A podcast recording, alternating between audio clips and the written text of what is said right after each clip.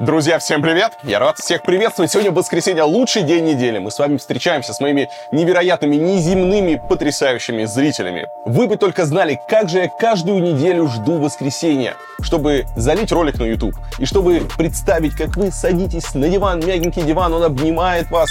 Вы берете пульт или ноутбук или смартфон, нажимаете на кнопочку, и тут появляюсь я, который говорю вам, друзья, всем хороших новостей у меня для вас нет. Эта неделя не будет исключением. Как обычно, по всем фронтам, ну, кто должен это обсуждать? Пусть это будем мы с вами. Но перед тем, как мы начнем по традиции, хочу поблагодарить всех, кто поддерживает мой канал, всех, кто подписался на сервис Boosty и Patreon, ссылочки будут в описании, всех, кто стал спонсором на YouTube, а самое главное, всех, кто подписан на закрытый телеграм-канал Варламов Плюс. Там много всего интересного, эксклюзивчик, а самое главное, можно напрямую пообщаться со мной и моей командой. Если вы до сих пор не подписаны, то срочно исправляйтесь. Все ссылочки будут в описании. Ну а мы начинаем.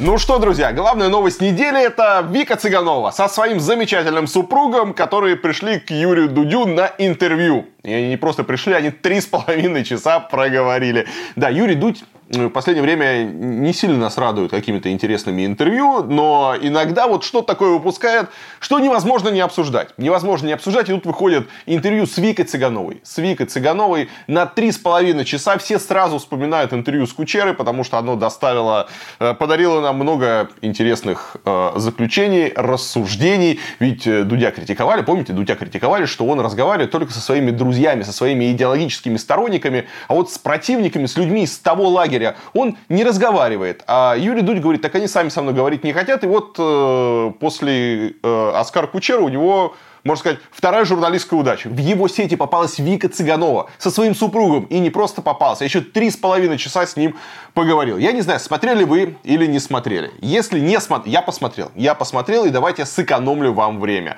В целом, если вы хоть раз, друзья, сидели за столом с каким-нибудь таким религиозным родственником, который приехал из какой-то далекой глубинки, где на стареньком телевизоре работает только первый и второй канал, э, и он потребляет исключительно вот информацию из телевизора, и вот он добрался до вас, приехал к вам в гости, сел за стол, вы уже крепко так накатили, выпили, и понесся вот этот самый разговор.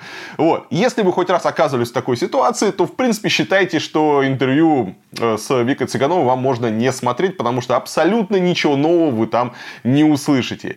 Чита Цыгановых оказалась ожидаемо упоротой. Там просто какая-то дикая смесь, не знаю, православия, самодержавия, теории заговоров, какие-то мировые правительства, сатанизм, я не знаю, истребление человечества, а зачистка Украины для создания там нового Иерусалима, нового еврейского государства. В общем, там просто весь мусор из интернета, весь мусор, который можно найти в интернете и на дне федеральных каналов, которые льют это говно в ушки буквально круглосуточно. Не буду сейчас приводить никакие цитаты и подробно разбирать, но на самом деле там нет абсолютно ничего интересного, но интересна здесь реакция. Потому что вчера, 28 октября, Вике Цыгановой исполнилось 60 лет. И вы представляете, ее не поздравили на Первом канале. Ее не поздравили на Первом канале, и сразу все сошлось. Оказывается, ее супруг заявил, что Вика Цыганова находится в черных списках. Какие-то либералы, которые проникли на федеральные каналы до сих пор, это вот пятая колонна, эти нацпредатели, они взяли и занесли Вику Цыганову в какие-то черные списки. Возможно, из-за этого интервью. Возможно, из-за того, что она пошла и как вот и раскрыла душу, вылила душу Юрию Дудю, и после этого ее внесли в какие-то черные списки и не поздравили по Первому каналу.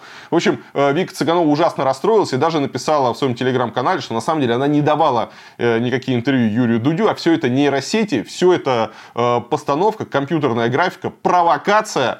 И пойди теперь докажи, давала она интервью или не давала. И когда журналисты пошли к ее мужу и спросили, вы там что, совсем ебнулись? То давала интервью, то не давала вообще интервью. Что происходит? Вы там как-то определитесь, какие нейросети, что вы принимаете? Они сказали, да все нормально. Мы тут знаем, у нас ну, однажды наш кореш Иосиф Пригожин попал в такую неприятную ситуацию, когда слили его разговоры. А он что сказал? Он сказал, что все это фейк, все это постанова, и пойди теперь докажи. Вот мы тем же самым приемчиком теперь и пользуемся. Не ходили мы к Дудю, это все э, нейросети, это Юрий Дудь всех сказал. А теперь пойди докажи, что мы говорили, а что мы не говорили. Такая вот замечательная история. О чем она говорит? О том, что очень важно вовремя уходить куда-нибудь в туман. Не надо, когда тебе уже э, возраст, ну, 60 лет вроде и не возраст, но когда ты уже немножечко, немножечко, ты уже э, преисполнился, все познал, мне кажется, нужно сидеть тихо э, и не обязательно транслировать все это безумие на большие аудитории.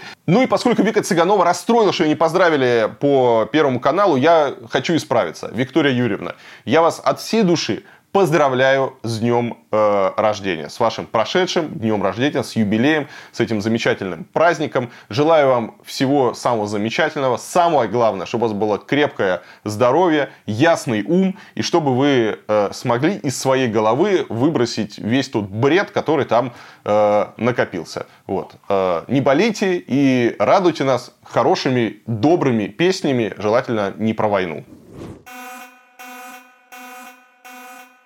Если вы внимательно следите за новостями из Израиля, вы, возможно, видели сообщение о том, что в первые дни войны было очень сложно прилететь в Тель-Авив. Да-да, многие люди старались не улететь, а наоборот вернуться, чтобы поддержать близких. Вообще вся эта ужасная ситуация очень сплотила израильтян. Они массово сдают кровь и собирают вещи и продукты для военных и беженцев. В целом Израиль небольшая страна, и там очень дорожат своими гражданами, даже если человек получил паспорт недавно. Если у вас в роду были еврейские корни, это повод задуматься о получении израильского паспорта, даже если у вас нет подтверждающих документов. Война закончится, а процесс оформления гражданства не быстрый. Для получения израильского гражданства не обязательно переезжать в Израиль.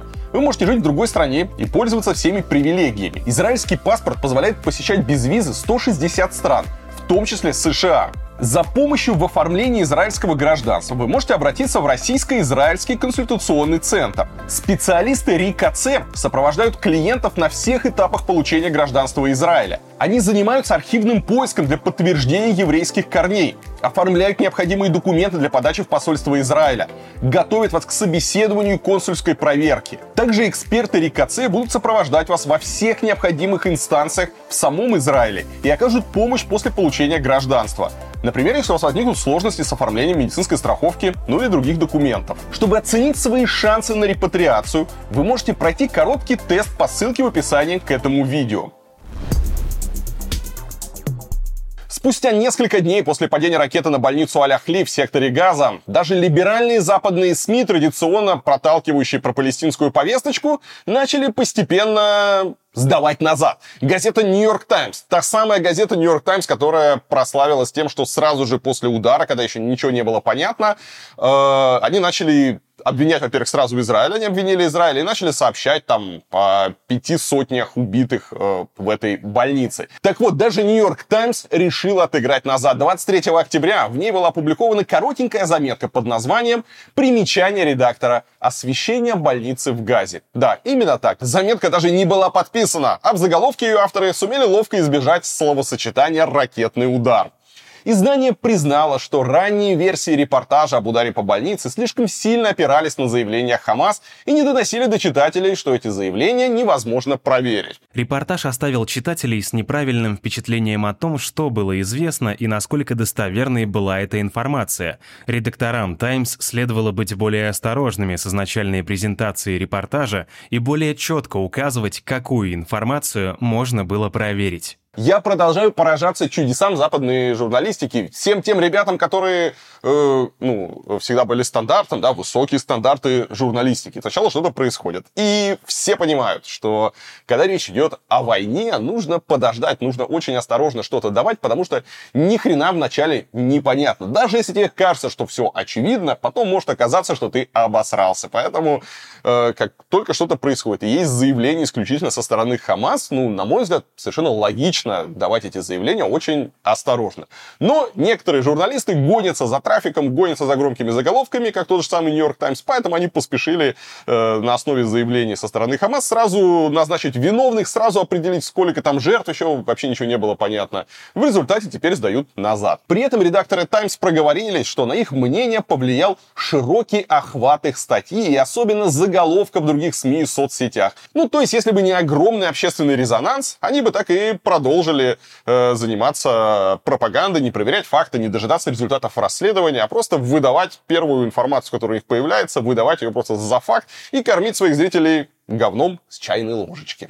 Кстати, интересный момент. Некоторые российские каналы написали, что Нью-Йорк Таймс извинилась за недостоверный репортаж. Так вот, никаких извинений на самом деле не было. И фамилия автора под примечанием редактора по-прежнему нет. Кто тот самый таинственный редактор, который извинился за про...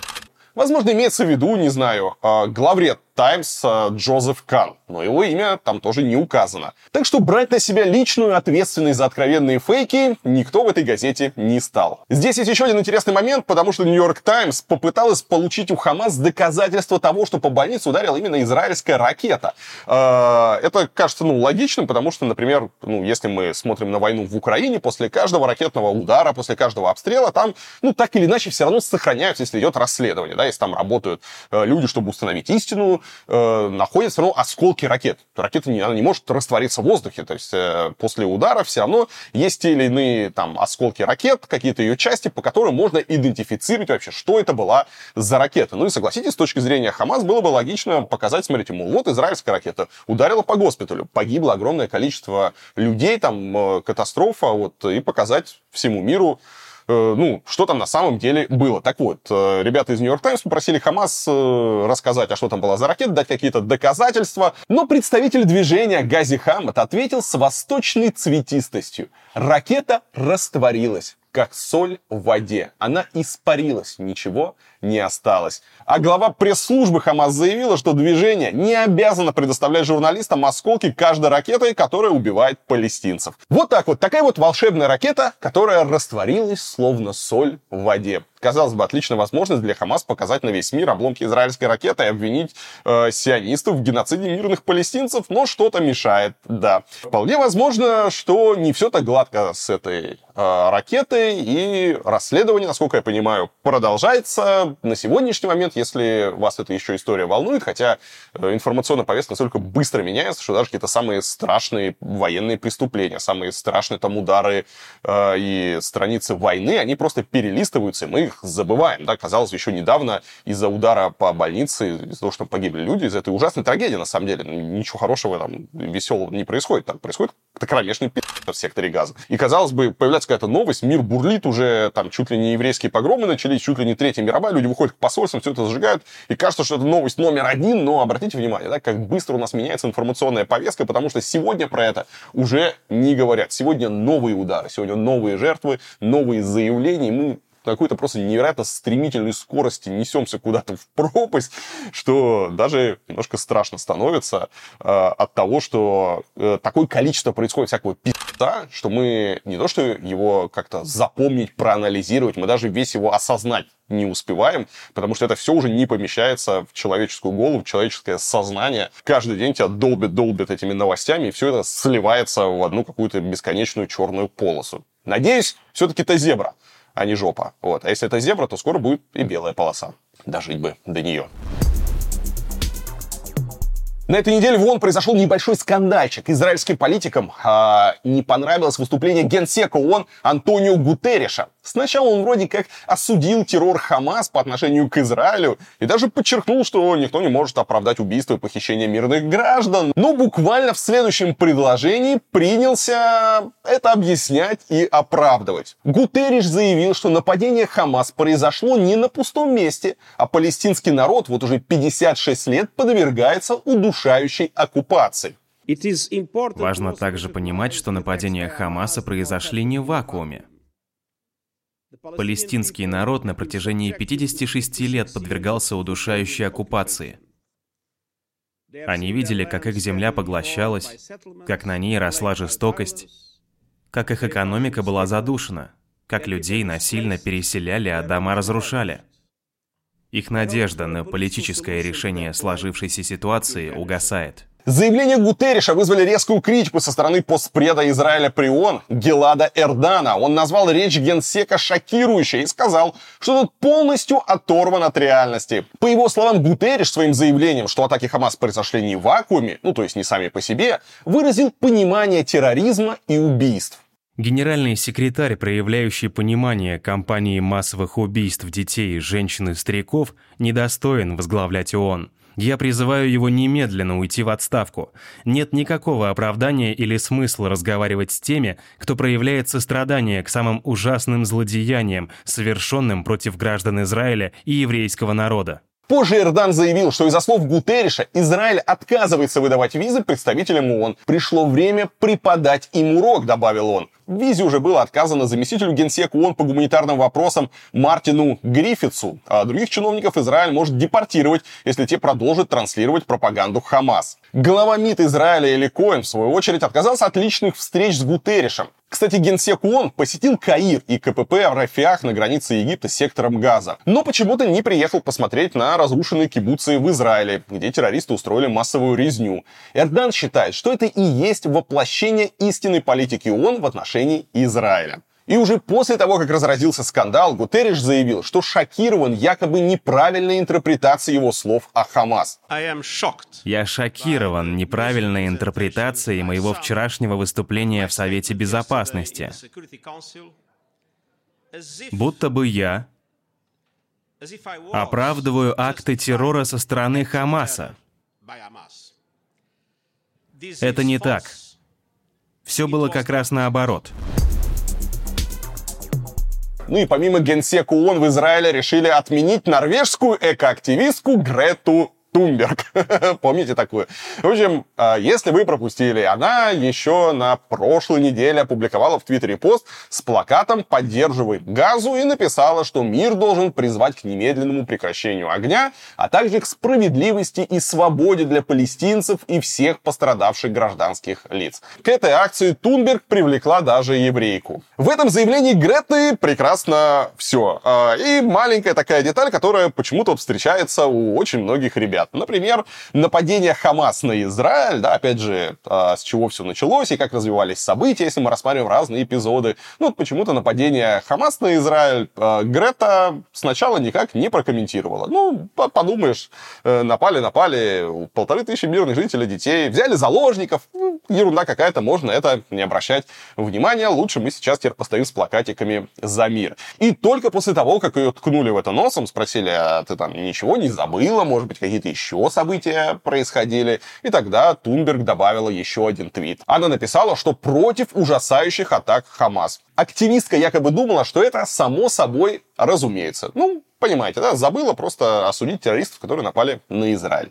Кстати, в первой версии ее поста была другая фоточка, и на ней присутствовал игрушечный осьминог. Похоже, он оказался в кадре совершенно случайно. Сама Грета позже объяснила, что это инструмент, который люди с аутизмом часто используют для передачи чувств. Однако после высказываний Греты в поддержку Палестины нашлись люди, которые заподозрили, что осьминог — это символ ее антисемитизма. Они даже вспомнили картинку, которую в 40-е годы использовала пропаганда Третьего Рейха. На этой карикатуре в виде еврея Спрута, оплетающего земной шар, изображен британский премьер Черчилль. После этого Грета заявила, что против любого рода дискриминации вообще осуждает э, антисемитизм во всех формах. В общем, Грета за все хорошее против всего плохого. Она даже удалила свой первый пост, э, где был осьминог, и выложила, э, что, э, что она поддерживает Палестину только без осьминога. На этом скандал, конечно же, не закончился. Климатические активисты написали Тумберг открытое письмо, в котором отметили, что они глубоко оскорблены, шокированы и разочарованы твитами Греты о газе. Эти твиты им показались ужасающе односторонними и поверхностными. Они обвинили Тумберг, что та встала на сторону террористов, худших представителей человечества, и оказалась на неправильной стороне истории. Ну и самое удивительное в этой истории это заявление Министерства образования Израиля. Так вот, Министерство образования Израиля пообещало убрать любые упоминания Тумберг из школьной программы из-за ее поддержки террористов. Ведомство отметило, что из-за своей позиции активистка больше не может быть моральным образцом для еврейских учеников э, и чему-либо их учить. Э, здесь, конечно, очень интересно. я, честно, я даже не знаю, что здесь более странно, что Израиль взял э, на вооружение российские методы переписывания учебников, да, то есть сегодня мы тебя любим, сегодня мы про тебя рассказываем в учебниках, а теперь, о, все, отмена. Отмена отовсюду вымарываем из титров, из упоминаний, прямо э, потому что, смотрите, выступила в поддержку Палестины, значит, Грету Тумберг нужно срочно отменить. Или странно, что вообще Грета со своими радикальными взглядами вообще была в школьной программе. Интересно, если кто-то из моих зрителей имеет отношение к израильской системе образования, скажите мне, в каком контексте Грета Тумберг упоминалась в школьной программе? О чем там рассказывали вообще? Потому что я себе не могу представить, как Грета вообще оказалась в учебниках. Вообще не нужно спешить записывать кого-то в учебники истории, чтобы потом не пришлось эти учебники перепечатывать. Впрочем, израильская пропаганда напоминает российскую не только тягой к переписыванию учебников, но и внезапными находками. Президент Израиля Ицхак Герцог заявил, что у проникших в страну террористов Хамас были при себе инструкции по изготовлению химического оружия и показал заламинированный листочек, на котором почему-то латинскими буквами было написано «Аль-Каида». Итак, по его словам, этот материал был найден на теле одного из этих злодеев-садистов, вот, и посвящен он тому, как создать непрофессиональное химическое оружие на основе цианида. А, я, когда все это увидел, сначала мне дежавю. Дежавю, и сразу я вспомнил, как кое-кто тряс перед нападением а, США на Ирак. Помните, кое-кто, кое-где тряс пробирочкой, мол, смотрите, у Саддама Хусейна есть химическое оружие. Потом я подумал, что, наверное, есть какие-то команды, которые занимаются антикризисным управлением э, для политиков, и к ним звонят политики и говорят, у нас пи***ц, мы тут э, проигрываем э, информационную войну, нам нужно срочно что-то сделать. Они говорят, обвиняйте своих врагов, что они химическое оружие хотят создать. Химическое оружие всех очень пугает. Ну и президент Израиля выходит и на голубом глазу рассказывает, мол, смотрите, эти плохие ужасные террористы хотели создать химическое оружие. Здесь, конечно, э, немножко ребята не докрутили, потому что можно было уже взять опыт э, российских пропагандистов, которые, помните, рассказывали, что украинцы, тоже у них там есть биолаборатории, где они э, взращивают комаров, которые должны были русских убивать. В соответствии с описанием, беспилотник должен доставлять в заданный район контейнер и высвобождать их. При укусе комары способны инфицировать военнослужащих опасной инфекцией, например, такой, как малярия. Так вот, э, израильтяне могли сказать, что э, среди террористов Хамас были ребята, которые готовили в своих биолабораториях комаров-антисемитов, которые должны были убивать евреев. Возможно, это звучало бы как-то правдоподобнее, э, чем показывать листочек с надписью «Аль-Каида» и говорить, что это инструкция по созданию химического оружия. Тем более, проблема небольшая, небольшая проблема для президента Израиля э, Герцога в том, что сегодня в интернете все легко гуглится. И в руках у него, конечно, никакая не инструкция была от химического оружия. А в руках у него была обложка книги с биографией пакистанского террориста Рамзи Юсефа, который в 1993 году устроил взрыв во Всемирном торговом центре в Нью-Йорке Нью-Йорке, а год спустя в Боинге филиппинских авиалиний. И эта обложка книги абсолютно легко гуглится, и в этом нет вообще никакого секрета. Когда я посмотрел всю эту историю, как президент Израиля делает такие заявления, я вначале, ну, честно, я работаю с информацией, да, я вот стараюсь как-то э, перепроверять источники, и, ну, э, естественно, я не святой, не безупречный человек, у меня бывают какие-то но тем не менее, ты политик, ты президент. Да, а в Израиле президент это не президент, в России там все-таки премьер-министр имеет больше власти. Но тем не менее, все равно у тебя, у тебя есть хоть какая-то должность, ты официальное лицо, ты созываешь журналистов, ты им что-то показываешь.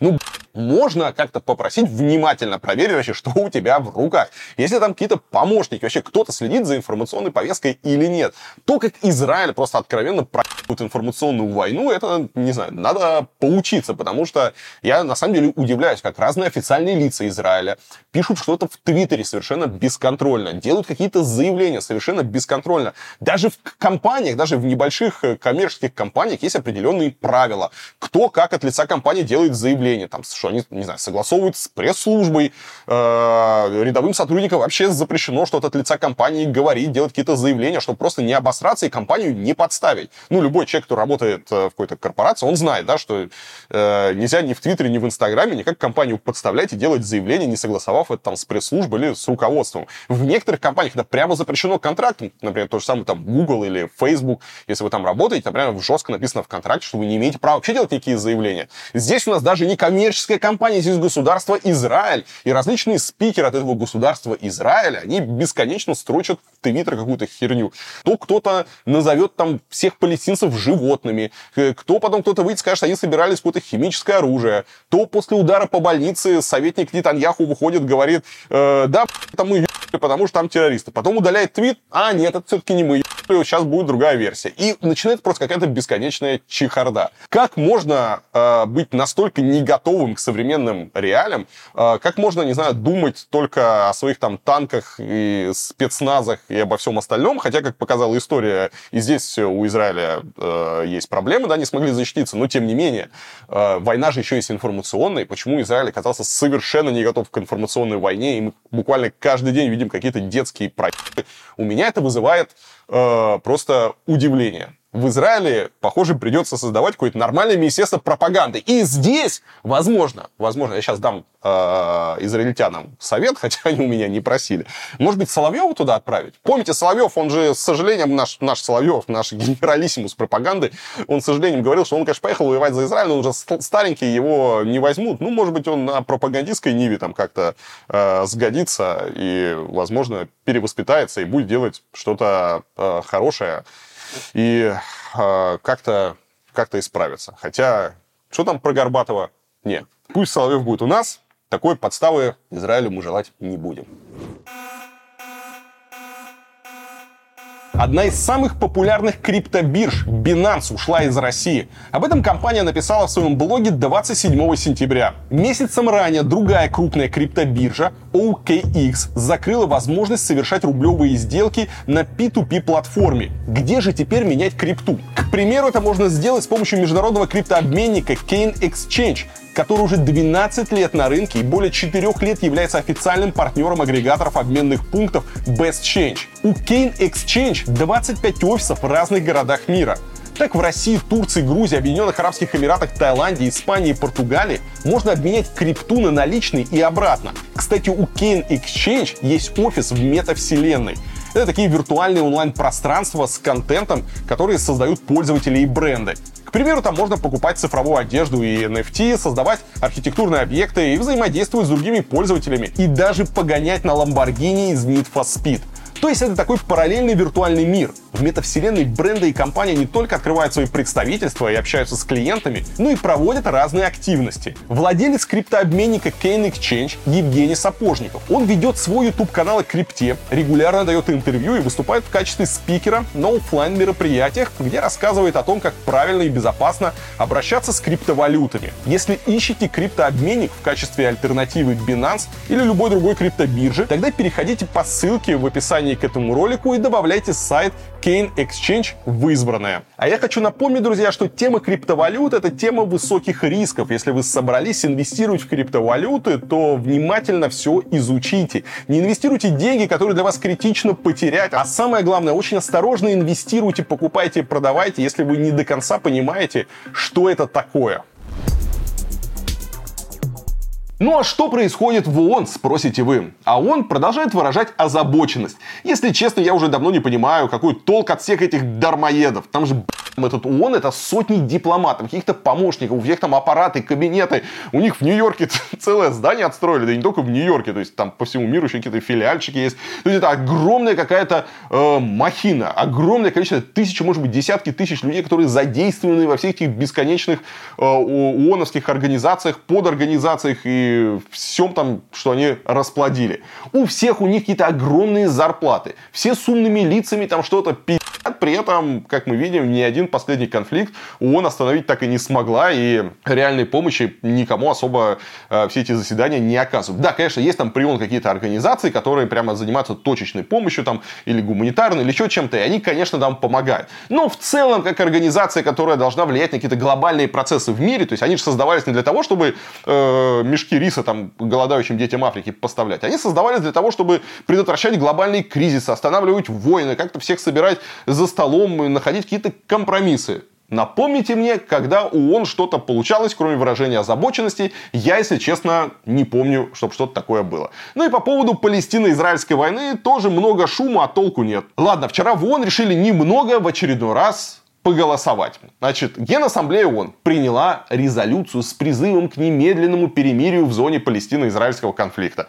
Против резолюции проголосовали всего 14 стран, ну, в том числе Израиль и США. И тут э, нет никаких сюрпризов. И здесь надо пояснить, что голосование это не имеет никакого практического толку. У этой резолюции нет никакой юридической силы, это просто так э, ну, рекомендация. Призвали остановить войну, окей, Израиль этой резолюцией подотрется и будет делать то, что захочет, и он абсолютно Израилю не указ. Но все эти голосования интересно, чтобы посмотреть вообще, а кто сейчас в мире, на какой э, волне и какие страны что думают. И вот по этому голосованию видно, что с мировой поддержкой у Израиля не очень хорошо. Даже среди европейских стран почти никто не выступил против этой резолюции. То есть всего 14 стран выступили против, в основном какие-то островные непонятные государства, а из серьезных игроков это только США и Израиль.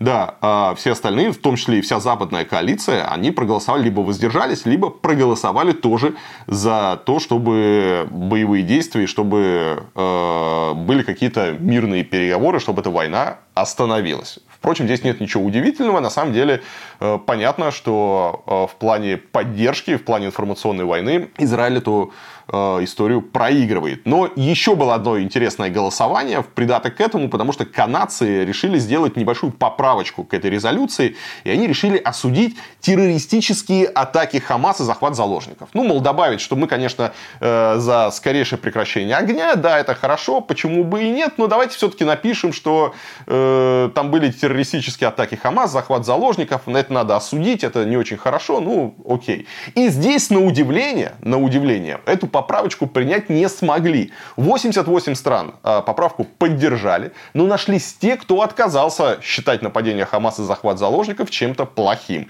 И против поправки выступили 55 стран, среди которых Китай, Россия, Куба и практически весь арабский и мусульманский мир. Да, а, тоже интересная история. Голосов не хватило. Нужно было а, две трети голосов, чтобы принять эту поправку. Не приняли, но опять же, поскольку все эти резолюции не имеют никакой юридической силы, то и хрен бы с ним посмотрели, кто на какой волне, кто что думает. И еще один интересный момент относительно всей этой истории, всего того который сейчас происходит на Ближнем Востоке. Потому что, обратите внимание, друзья, внезапно одним из главных медийных лиц этой войны становится кто-то подумал о Лукашенко. Да, Лукашенко в каждой бочке э, затычка. Ни, ни одна вечеринка без Лукашенко у нас не обходится, но нет. На этот раз речь, конечно, про Эрдогана. Президент Турции Реджеп Эрдоган внезапно, вот кто бы вообще мог о нем подумать, э, внезапно становится именно одним из главных медийных лиц этой войны, одним из главных спикеров. Да, немного удивительно, но с первых дней войны Эрдоган делает различные заявления в поддержку Палестины, осуждает Израиль но он не просто говорит, да, потому что много кто говорит. Э, многие политики, все политики что-то высказывают. Эрдоган не просто что-то говорит, он выводит на улицы народ. И это сегодня единственный лидер в мире, который не то что не мешает демонстрациям. Да, там в Европе некоторые пытаются запрещать, некоторые не обращают внимания, и люди огромными демонстрациями выходят на улицы. Так Эрдоган, он не то что не мешает, он сам собирает просто гигантские митинги и провоцирует людей, выводит людей на улицу, наускивает, накачивает. И он смотрит на это и упивается, как все в Турции начинает полыхать. В середине недели Эрдоган делает заявление, что он отказывается считать Хамас террористической организацией, а также, что это группа освободителей и маджахедов, то есть борцов за веру, которые ведут борьбу за защиту своих земель и соотечественников. Контратаки Израиля он назвал зверствами и военными преступлениями. У Турции нет проблем с государством Израиль, но мы никогда не смиримся со зверствами, совершаемыми Израилем. Никто не может спать спокойно в мире, где дети обнимают тела своих погибших родителей, а родители держат тела своих погибших детей. Пришло время открыто заявить о позиции тех, кто отворачивается от факта ежедневных жестоких убийств сотен невинных детей и женщин в секторе Газа. Эрдоган также отменил запланированную поездку в Израиль и даже выразил сожаление, что в прошлом месяце на Генассамблее ООН в Нью-Йорке он пожал руку израильскому премьеру Нетаньяху. А вот вчера, в субботу, на территории аэропорта Ататюрка в Стамбуле прошел просто невероятный, посмотрите на эту картинку, гигантский-гигантский митинг в поддержку Палестины, который собрал турецкий президент. Э, огромное количество людей с флагами, все заполнено. Сам Эрдоган прибыл на него на вертолете, очень эффектно. Он вышел на сцену в шарфе с флагами Турции и Палестины. Он назвал Израиль оккупантом палестинских территорий и пообещал, что Турция объявит Израиль военным преступником. И также Эрдоган пригрозил Западу войной креста и полумесяца.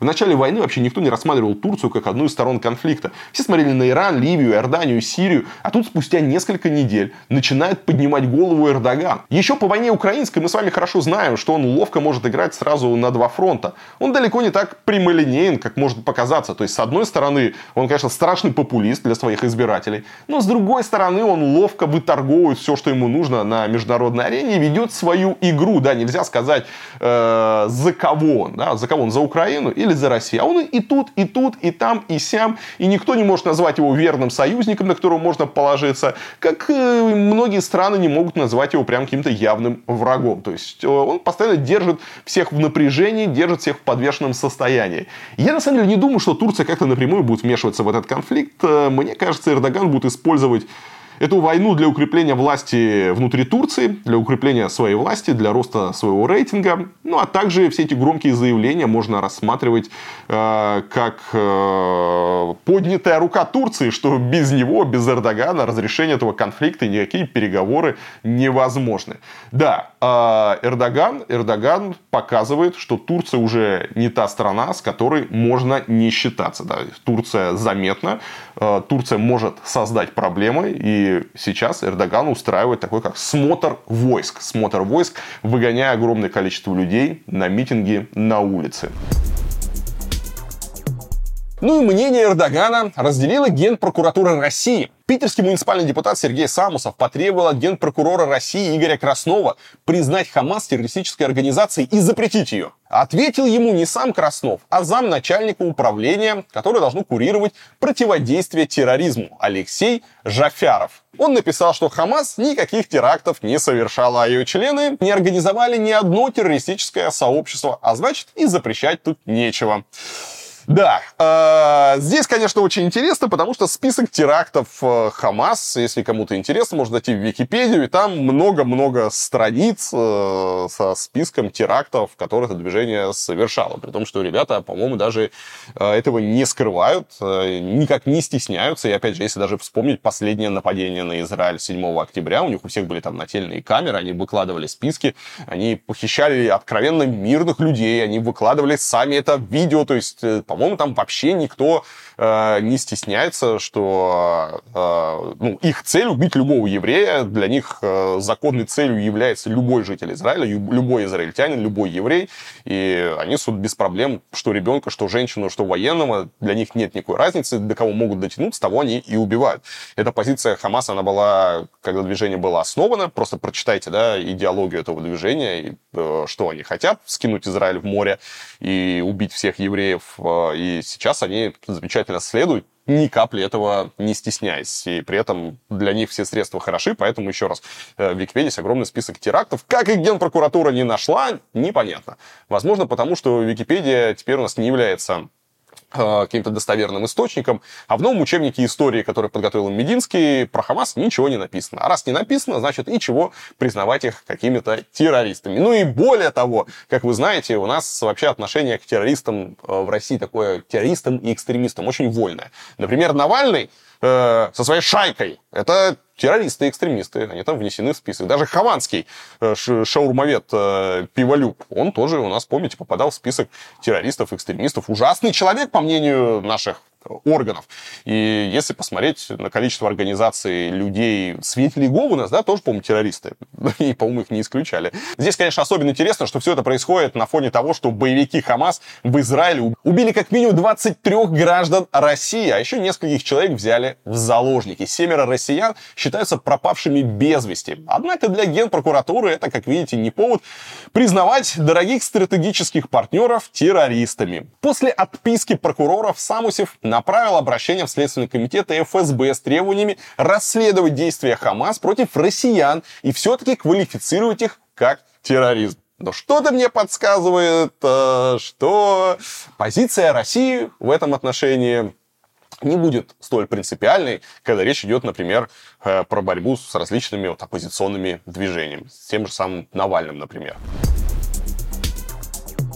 Ну и вялая реакция российских силовиков неудивительна. Ведь как можно признавать террористами этих э, замечательных в кавычках людей, которые, например, лично благодарили Путина за его позицию по Палестине? 13 октября Путин сравнил блокаду сектора Газа с блокадой Ленинграда в годы Великой Отечественной войны. Вот в отношении сектора Газа а, могут быть предприняты меры а, военного и невоенного характера а, такого же плана, как и во время блокады Ленинграда в ходе Второй мировой войны.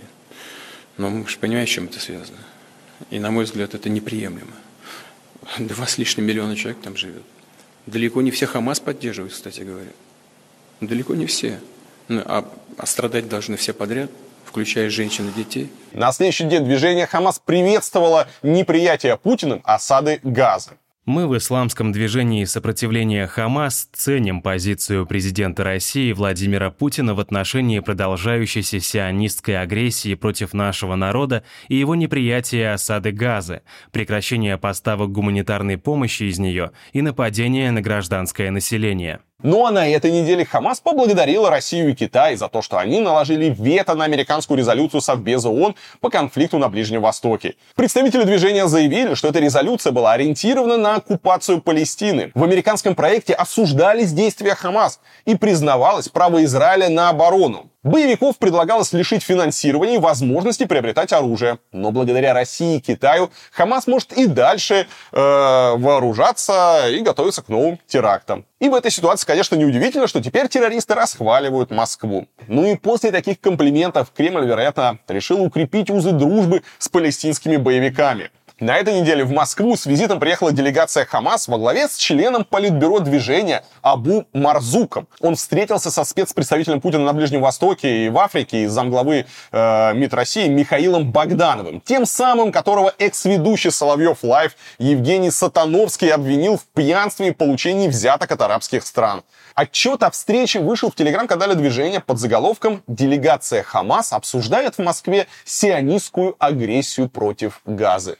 Какой слог? Сразу вспоминаешь советские газеты. В том же посте говорится, что хамасовцы собираются сопротивляться тому, что они называют сионистской оккупацией всеми доступными средствами. Видимо, имеется в виду в том числе теракты. Ну и заодно они вновь высоко оценили позицию Путина и усилия российской дипломатии. Сам Богданов, по их словам, от имени России поддержал права палестинского народа. О российских заложниках в плену у боевиков в заявлении Хамас ничего сказано не было. При этом МИД России утверждает, что самым Мурзуком обсуждалась именно судьба иностранных заложников.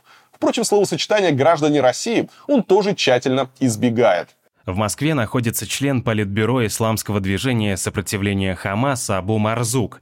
С ним состоялись контакты в продолжении российской линии на немедленное освобождение иностранных заложников, находящихся на территории сектора Газа, а также обсуждались вопросы, связанные с обеспечением эвакуации российских и других иностранных граждан с территории палестинского анклава. Ну, мол, каких-то там иностранцев Хамас захватила, а кто они, ну, дело нам неведомое. Ну и в тот же день, 26 октября, в Москве оказался замглавы МИД Ирана Али Багери Кини. С ним встретились сразу три замминистра иностранных дел России. Параллельно замглавы МИД России Вершинин встречался с послами Кувейта и Египта. В общем, Россия спустя 20 дней после атаки на Израиль решила проявить активность в плане встреч с разными арабскими деятелями, от настоящих послов до представителей террористов. Возможно, до Путина дошло, что раз уж Хамас начало освобождать даже граждан США и Израиля, будет некрасиво, если россияне останутся в заложниках у боевиков. Что ж, надеюсь, хотя бы этих несколько человек удастся вытащить из плена. Но, с другой стороны, выглядит очень странным, что Россия ведет переговоры с террористами. Между 7 октября и визитом в Москву представители Хамас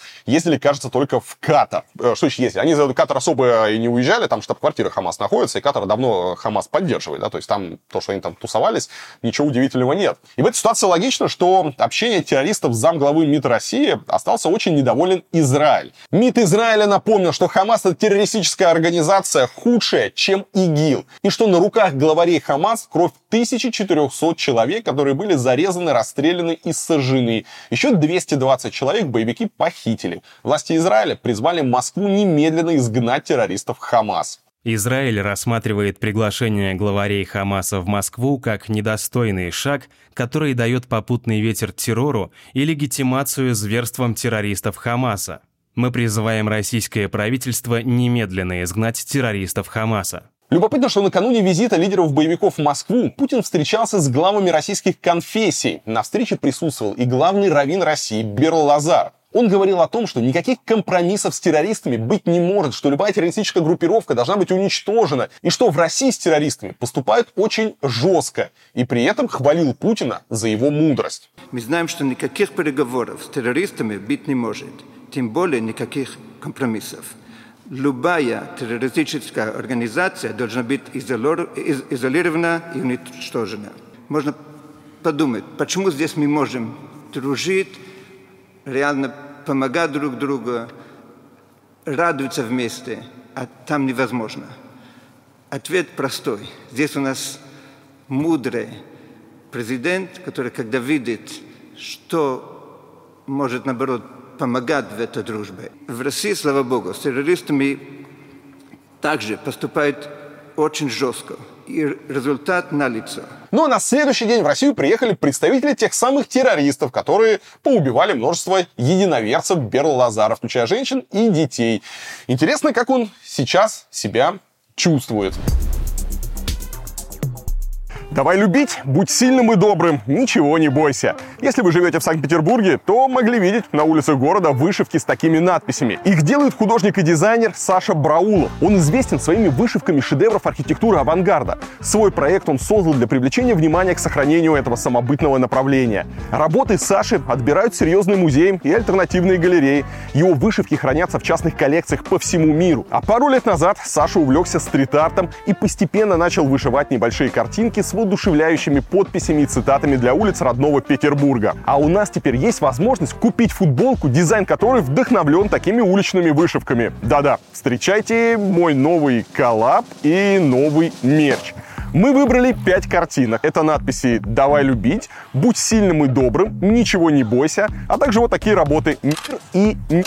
Мы долго экспериментировали, чтобы машинная вышивка максимально походила на ручную и напоминала стиль художника. Как и всегда, футболки сшиты из плотного, долговечного и очень качественного хлопка. А для особого комфорта при носке вместо бирок э, мы используем принты. Дроп лимитированный, поэтому успейте заказать футболки на сайте по ссылке к этому видео. Кстати, если вы купите всю коллекцию коллекцию футболок разом, то стоимость каждой из них будет ниже. Э, переходите по ссылочке, заказывайте. Действительно классные футболки. Прямо горжусь, что мы сделали такой потрясающий коллаб. Ну а зачем в Москву приезжал представитель Ирана, тоже в целом понятно. Во-первых, можно было обсудить поставки в Россию а, новой партии шахедов. А во-вторых, всем давно ясно, что Хамас это такая же иранская шестерка, как и, например, Хизбалла. Поэтому в теории Иран мог бы надавить на Хамас с целью освобождения российских заложников. Между прочим, Wall Street Journal выяснил, что перед нападением на Израиль террористы Хамас прошли подготовку именно в Иране. Всего в учениях приняли участие около 500 боевиков Хамас и связанной с ней террористической группировки «Исламский джихад». По данным Wall Street Journal, их тренировали инструкторы спецназа Аль-Кудс, корпуса стражи исламской революции. В США, Канаде, Израиле, даже Саудовской Аравии это формирование признано террористическим. При этом источник издания утверждает, что непосредственной связи между подготовкой боевиков в Иране и их нападением на Израиль нет. Вот такая вот замечательная логика.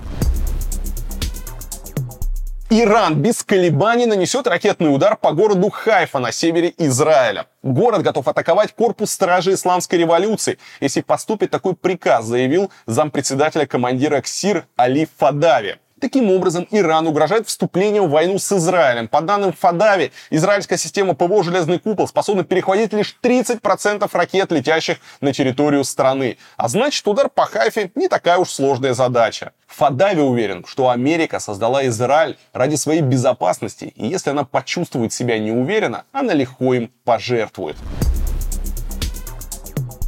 Кстати, теперь неизвестно, остался ли в живых кто-то из россиян, находившихся в плену у террористов. Боевое крыло Хамас, бригада Аль-Касама, сообщила, что около 50 заложников погибли в результате ударов Израиля по сектору Газа. Это число никак и никем не подтверждено, и тем более не подтверждена причина их гибели. Учитывая, что отпущенных со свободу заложников боевики держали в подземных туннелях, я сомневаюсь, что четверть всех пленников могла погибнуть от израильских ударов. А если это действительно так, значит, э, Израиль крайне эффективно начал наносить удары по этим подземным туннелям, которые э, считались недосягаемыми. И сами представители Хамас говорили, что у нас такие глубокие туннели, что ни одна там бомба их не возьмет. Поэтому э, как там могли погибнуть заложники, тоже не очень понятно. Ну, если другая версия, гораздо более вероятно, что люди умерли от ран или истощения. Не думаю, что кто-то им там оказывал э, какую-то квалифицированную помощь, особенно в той ситуации, в которой сейчас сектор газа находится, явно не до заложников, там э, есть кого спасать.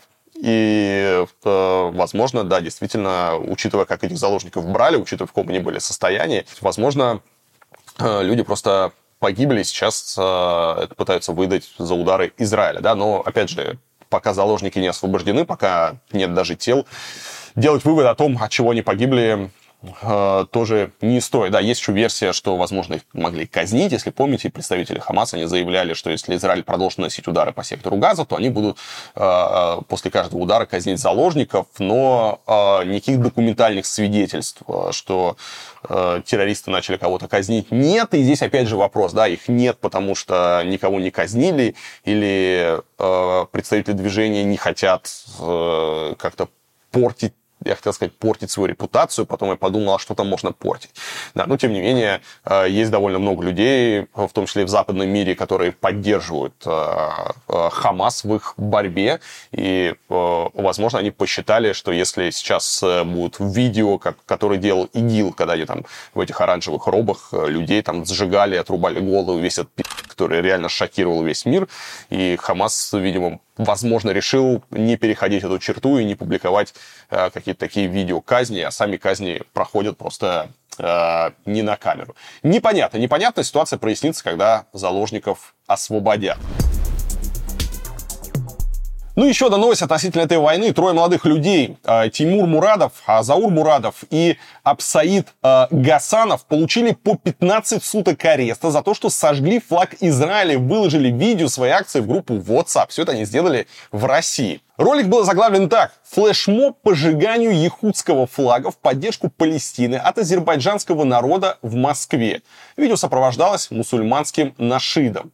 Как писал канал «Осторожно, новости», акцию устроили три азербайджанца. Все они граждане России. Один из них родился в Дагестане. Всех троих признали виновными в возбуждении ненависти и отправили под административный арест. А здесь, кстати, интересный момент. Э, сразу после нападения террористов Хамас на Израиль 7 октября Азербайджан Израиль поддержал. Вообще у Азербайджана с Израилем хорошие отношения и в плане экономического сотрудничества, в плане военного сотрудничества.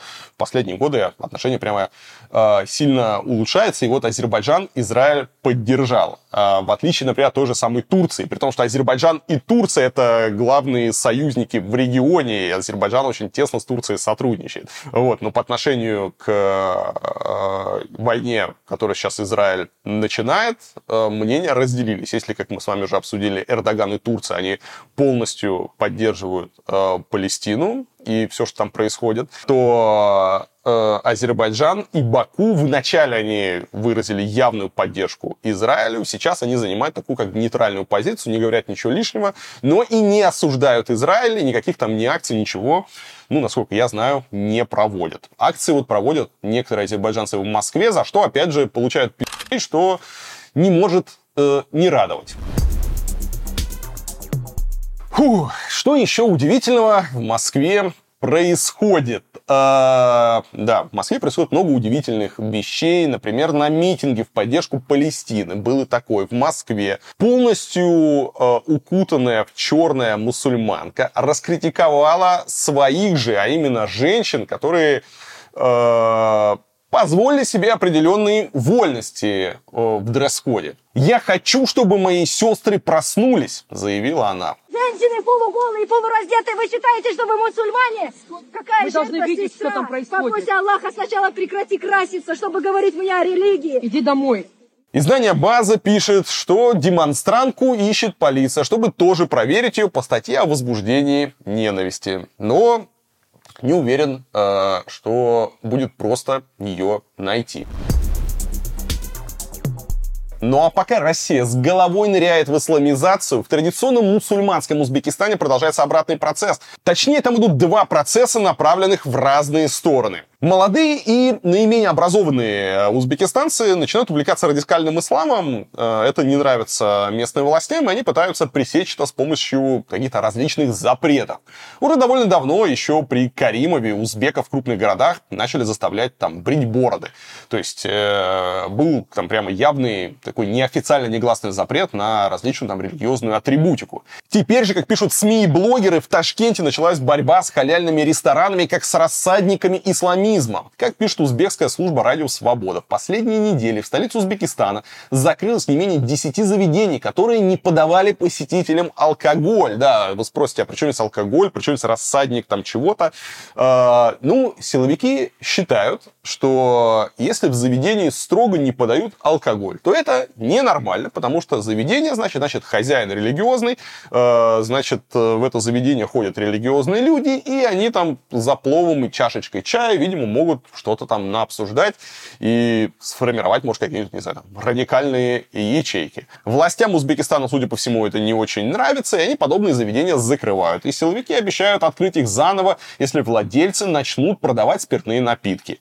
Поскольку Узбекистан светское государство на деле, а не формально, алкоголь там продается свободно как в барах, так и в магазинах. Причем некоторые из них открыты круглосуточно. Ну а ранее владельцам бизнеса в Узбекистане рекомендовали сменить исламские названия магазинов и убрать вывески на арабском языке. Периодически в крупных городах проводятся рейды против хиджабов у женщин и бород у мужчин. При этом носить традиционные платки женщинам никто не запрещает. Но это как бы с одной стороны, а с другой стороны, есть и движение там в обратном направлении, например, э, там становятся строже с одеждой, и, например, там девушки, которые позволяют себе ходить, не знаю, там, в слишком откровенной э, одежде, они сталкиваются с осуждением и там иногда с различными нападками.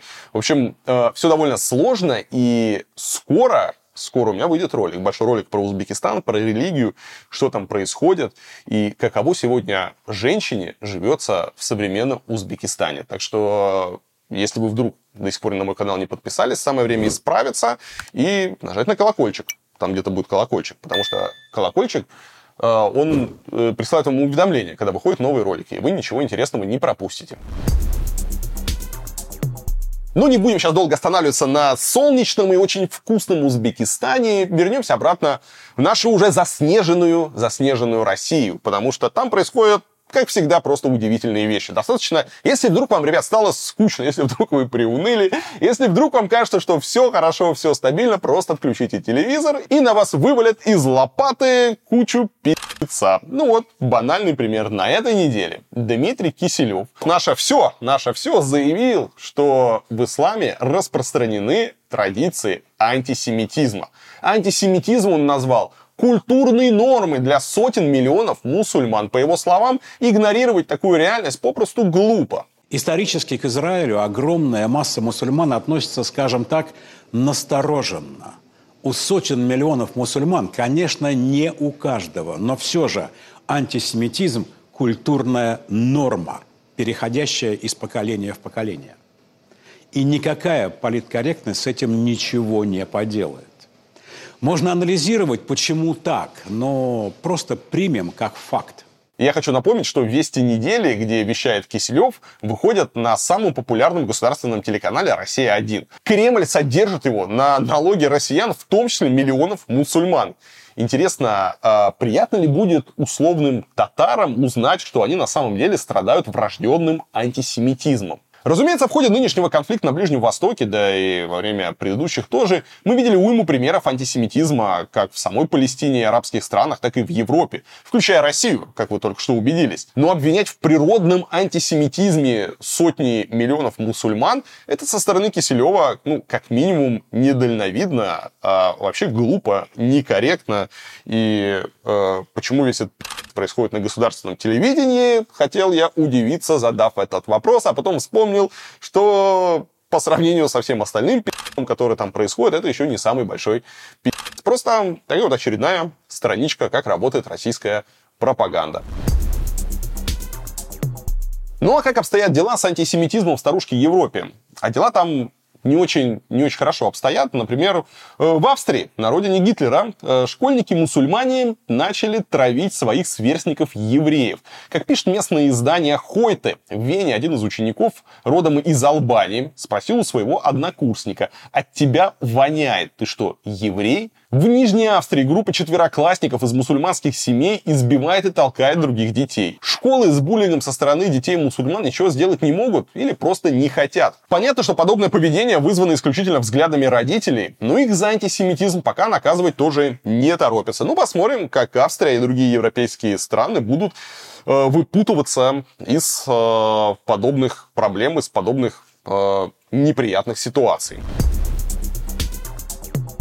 Но зато в соседней Германии обещают отказывать в немецком гражданстве тем, кто будет замечен в антисемитской деятельности. Глава МВД страны Нэнси Фейзер заявила, что такие люди ни при каких обстоятельствах не получат немецкий паспорт. Некоторые депутаты Бундестага э, идут еще дальше. Они хотят заставить претендентов на гражданство подписывать заявление о том, что те признают право Израиля на существование. Британия, где живет множество радикальных сторонников Палестины, пока реагирует на выступления против евреев более робко, но тоже заявляет, что собирается лишать антисемитов виз. А, это ну, тех, кто не является гражданином и находится в стране там, по какой-либо визе. Так вот, за любые антисемитские акции а, теперь можно лишиться британской визы. Да, а что они будут э, делать с миллионами людей которые э, проявляют тот же самый антисемитизм, но живут в стране на законных основаниях, не очень понятно. Решения пока у них никакого нет. Ну и вот очень показательный пример. В Лондоне мусульмане срывают портреты похищенных террористами Хамас граждан Израиля.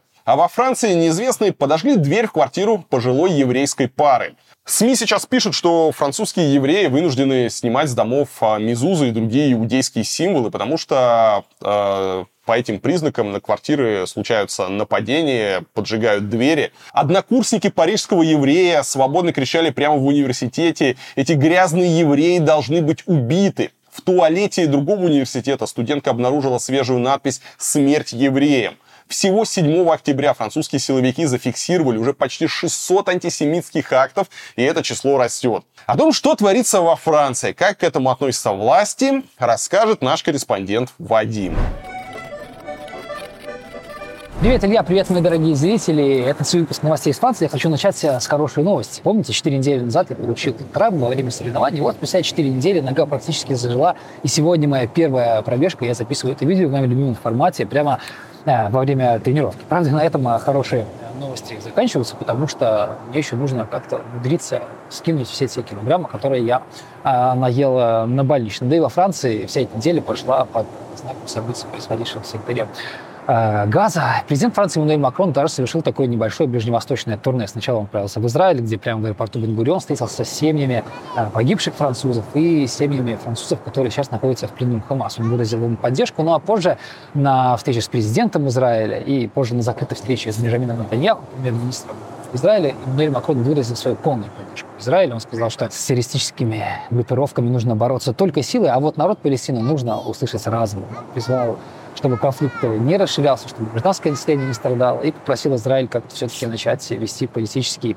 диалог и находить э, дипломатические выходы из этой ситуации. Позже он отправился Иордан, где встретился с Махмудом Абазом, с лидером Палестины. Тот очень так весьма строго потребовал у Макрона э, прекратить огонь и открытие гуманитарных коридоров. Он сказал, что я вас услышал и все это передал, но, правда, сказал, что 7 октября стала большой трагедией для Израиля и катастрофой для Палестины. И выход из этой ситуации сейчас ему очень сложно. Потом он отправился в Иорданию, там встретился с принцем, тут же потом полетел в Египет.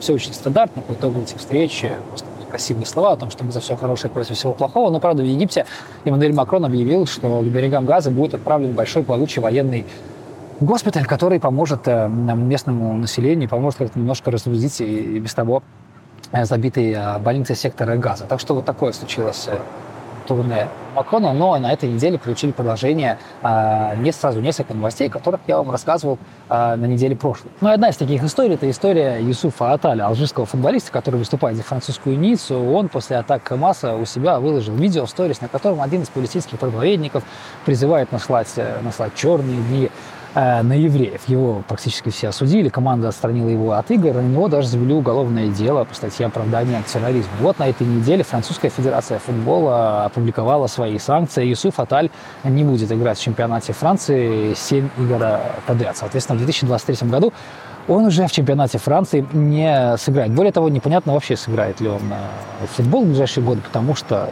дело, которое на него заведено, подразумевает наказание до 7 лет лишения свободы. Конечно, 7 лет ему не дадут, но какие-нибудь санкции, соответственно, обязательно последуют, потому что Франция очень сейчас жестко борется с любыми проявлениями антисемитизма. Ну и вторая история, которая получила продолжение на этой неделе, а я вам рассказывал на прошлой неделе, это история о высылке российских граждан. Министр внутренних дел тогда еще на прошлой неделе анонсировал, что 11 граждан России будут высланы преимущественно Э, чеченцы. А на этой неделе стало известно, что таких граждан уже 60. 40 сейчас находятся в тюрьме по обвинениям, связанных э, с терроризмом. 9 оспаривают свое, свою причастность к этим преступлениям, а 11 уже совершенно точно в ближайшее время будут э, высланы. Тут есть одна проблема, потому что практически все эти граждане — это чеченцы. Европейский суд по правам человека запретил Франции это делать, потому что он боится того, что эти люди, вернувшись в Россию, попадут под преследование, попадут в тюрьмы и подвергнутся пыткам. А это, естественно, запрещено. С момента начала войны в Украине депортация россиян вообще была приостановлена, потому что нету ни авиасообщения, вообще непонятно, как это делалось. Но вот министр сказал, что 60 человек будут высланы, и что ему плевать на решение ЕСПЧ, потому что его первоочередной обязанностью является защищать э, свой народ Франции. Если будет стоять вопрос э, высадки людей, которые э, потенциально могут совершить теракт во Франции, и соблюдением предписаний ЕСПЧ, то он выберет сторону французов и будет защищать свой народ, иначе он тогда вообще не, не министр внутренних дел. Это очень волнует французских правозащитников, потому что Франция уже высылала чеченцев в Россию. Такое случалось после убийства Самуэля Пати пару лет назад, французского учителя.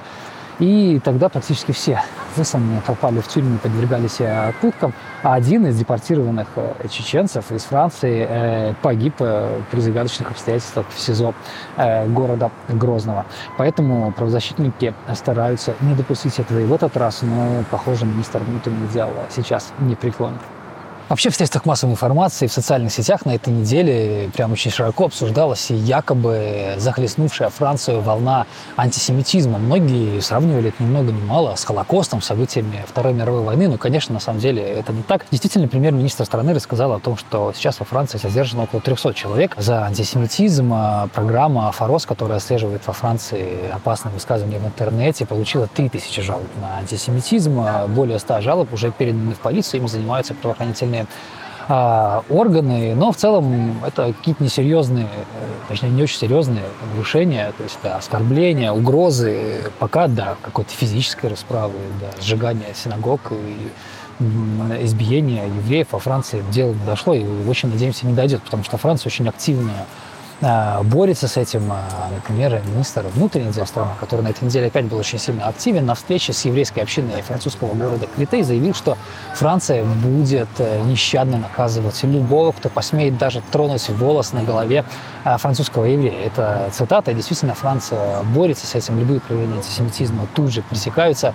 Франция солидарна с народом Израиля. У нас в Ницце, как видите, на экранах рекламных, вместо рекламы сейчас э, портреты похищенных э, израильтян, похищенных Хамасом, а Франция продолжает выражать свою поддержку в Израиле. Очень большой резонанс получил случай в Париже, о нем писали даже в России, и все это опять же преподносилось как такая волна антисемитизма о том, что в Париже подожгли дверь старой пожилой еврейской пары. Но потом, как выяснилось, к антисемитизму этот случай особо не имел отношения, потому что поджигатель оказался неуравновешенный человек, он сказал, что он долго слышал голоса, и вот голоса ему приказали подойти и поджечь эту дверь. Теперь он находится на принудительном а, психологическом лечении. Ну а вам, дорогие мои самые любимые зрители, я желаю крепкого психического здоровья. Я понимаю, что его очень тяжело сейчас сохранить, но нам нужно держаться, потому что я уверен, что скоро весь этот ад кончится, и все у нас будет хорошо. Я вас всех очень люблю, призываю традиционно приезжать во Францию. Как видите, даже несмотря на то, что конец октября у нас все еще тепло, у нас все еще солнце, оно никуда не исчезло, поэтому если есть такая возможность, приезжайте, но если такой возможности нет, то ничего страшного. Вы обязательно э, приедете, и мы с вами выпьем апероль на английской набережной. Ну, а вам я желаю хорошего воскресенья, хорошей следующей недели. Ну и до новых встреч. Пока-пока. Действительно ли выходцев с Ближнего Востока будут выгонять из Британии за антисемитизм? Константин Пинаев из Лондона считает, что это было сказано ради красного словца, и в действительности из страны никого не выкинут. Скорее, власти припугнут самых отбитых и заодно соберут политических очков в соцсетях. Но из-за войны Израиля против Хамас даже на улицах британских городов сегодня чувствуется напряжение. Хотя бы потому, что сторонников Палестины там сейчас очень много. Костя, слово тебе, что происходит в Лондоне?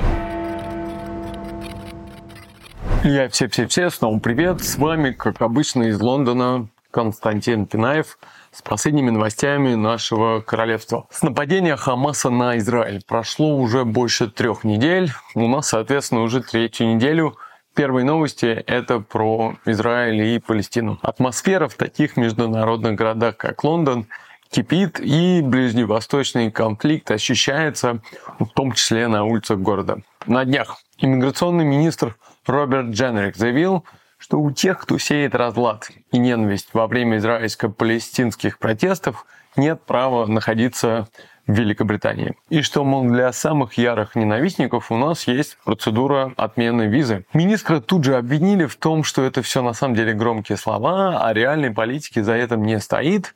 Но надо понимать контекст. Все эти заявления, они проходят на фоне растущего антисемитизма по Британии. Соответственно, полиция и правительство пытаются немножко поубавить накал страстей, хотя бы, вот, хотя бы тут на улицах. Только в Лондоне за последнее время было зарегистрировано 408 инцидента, связанных с антисемитизмом.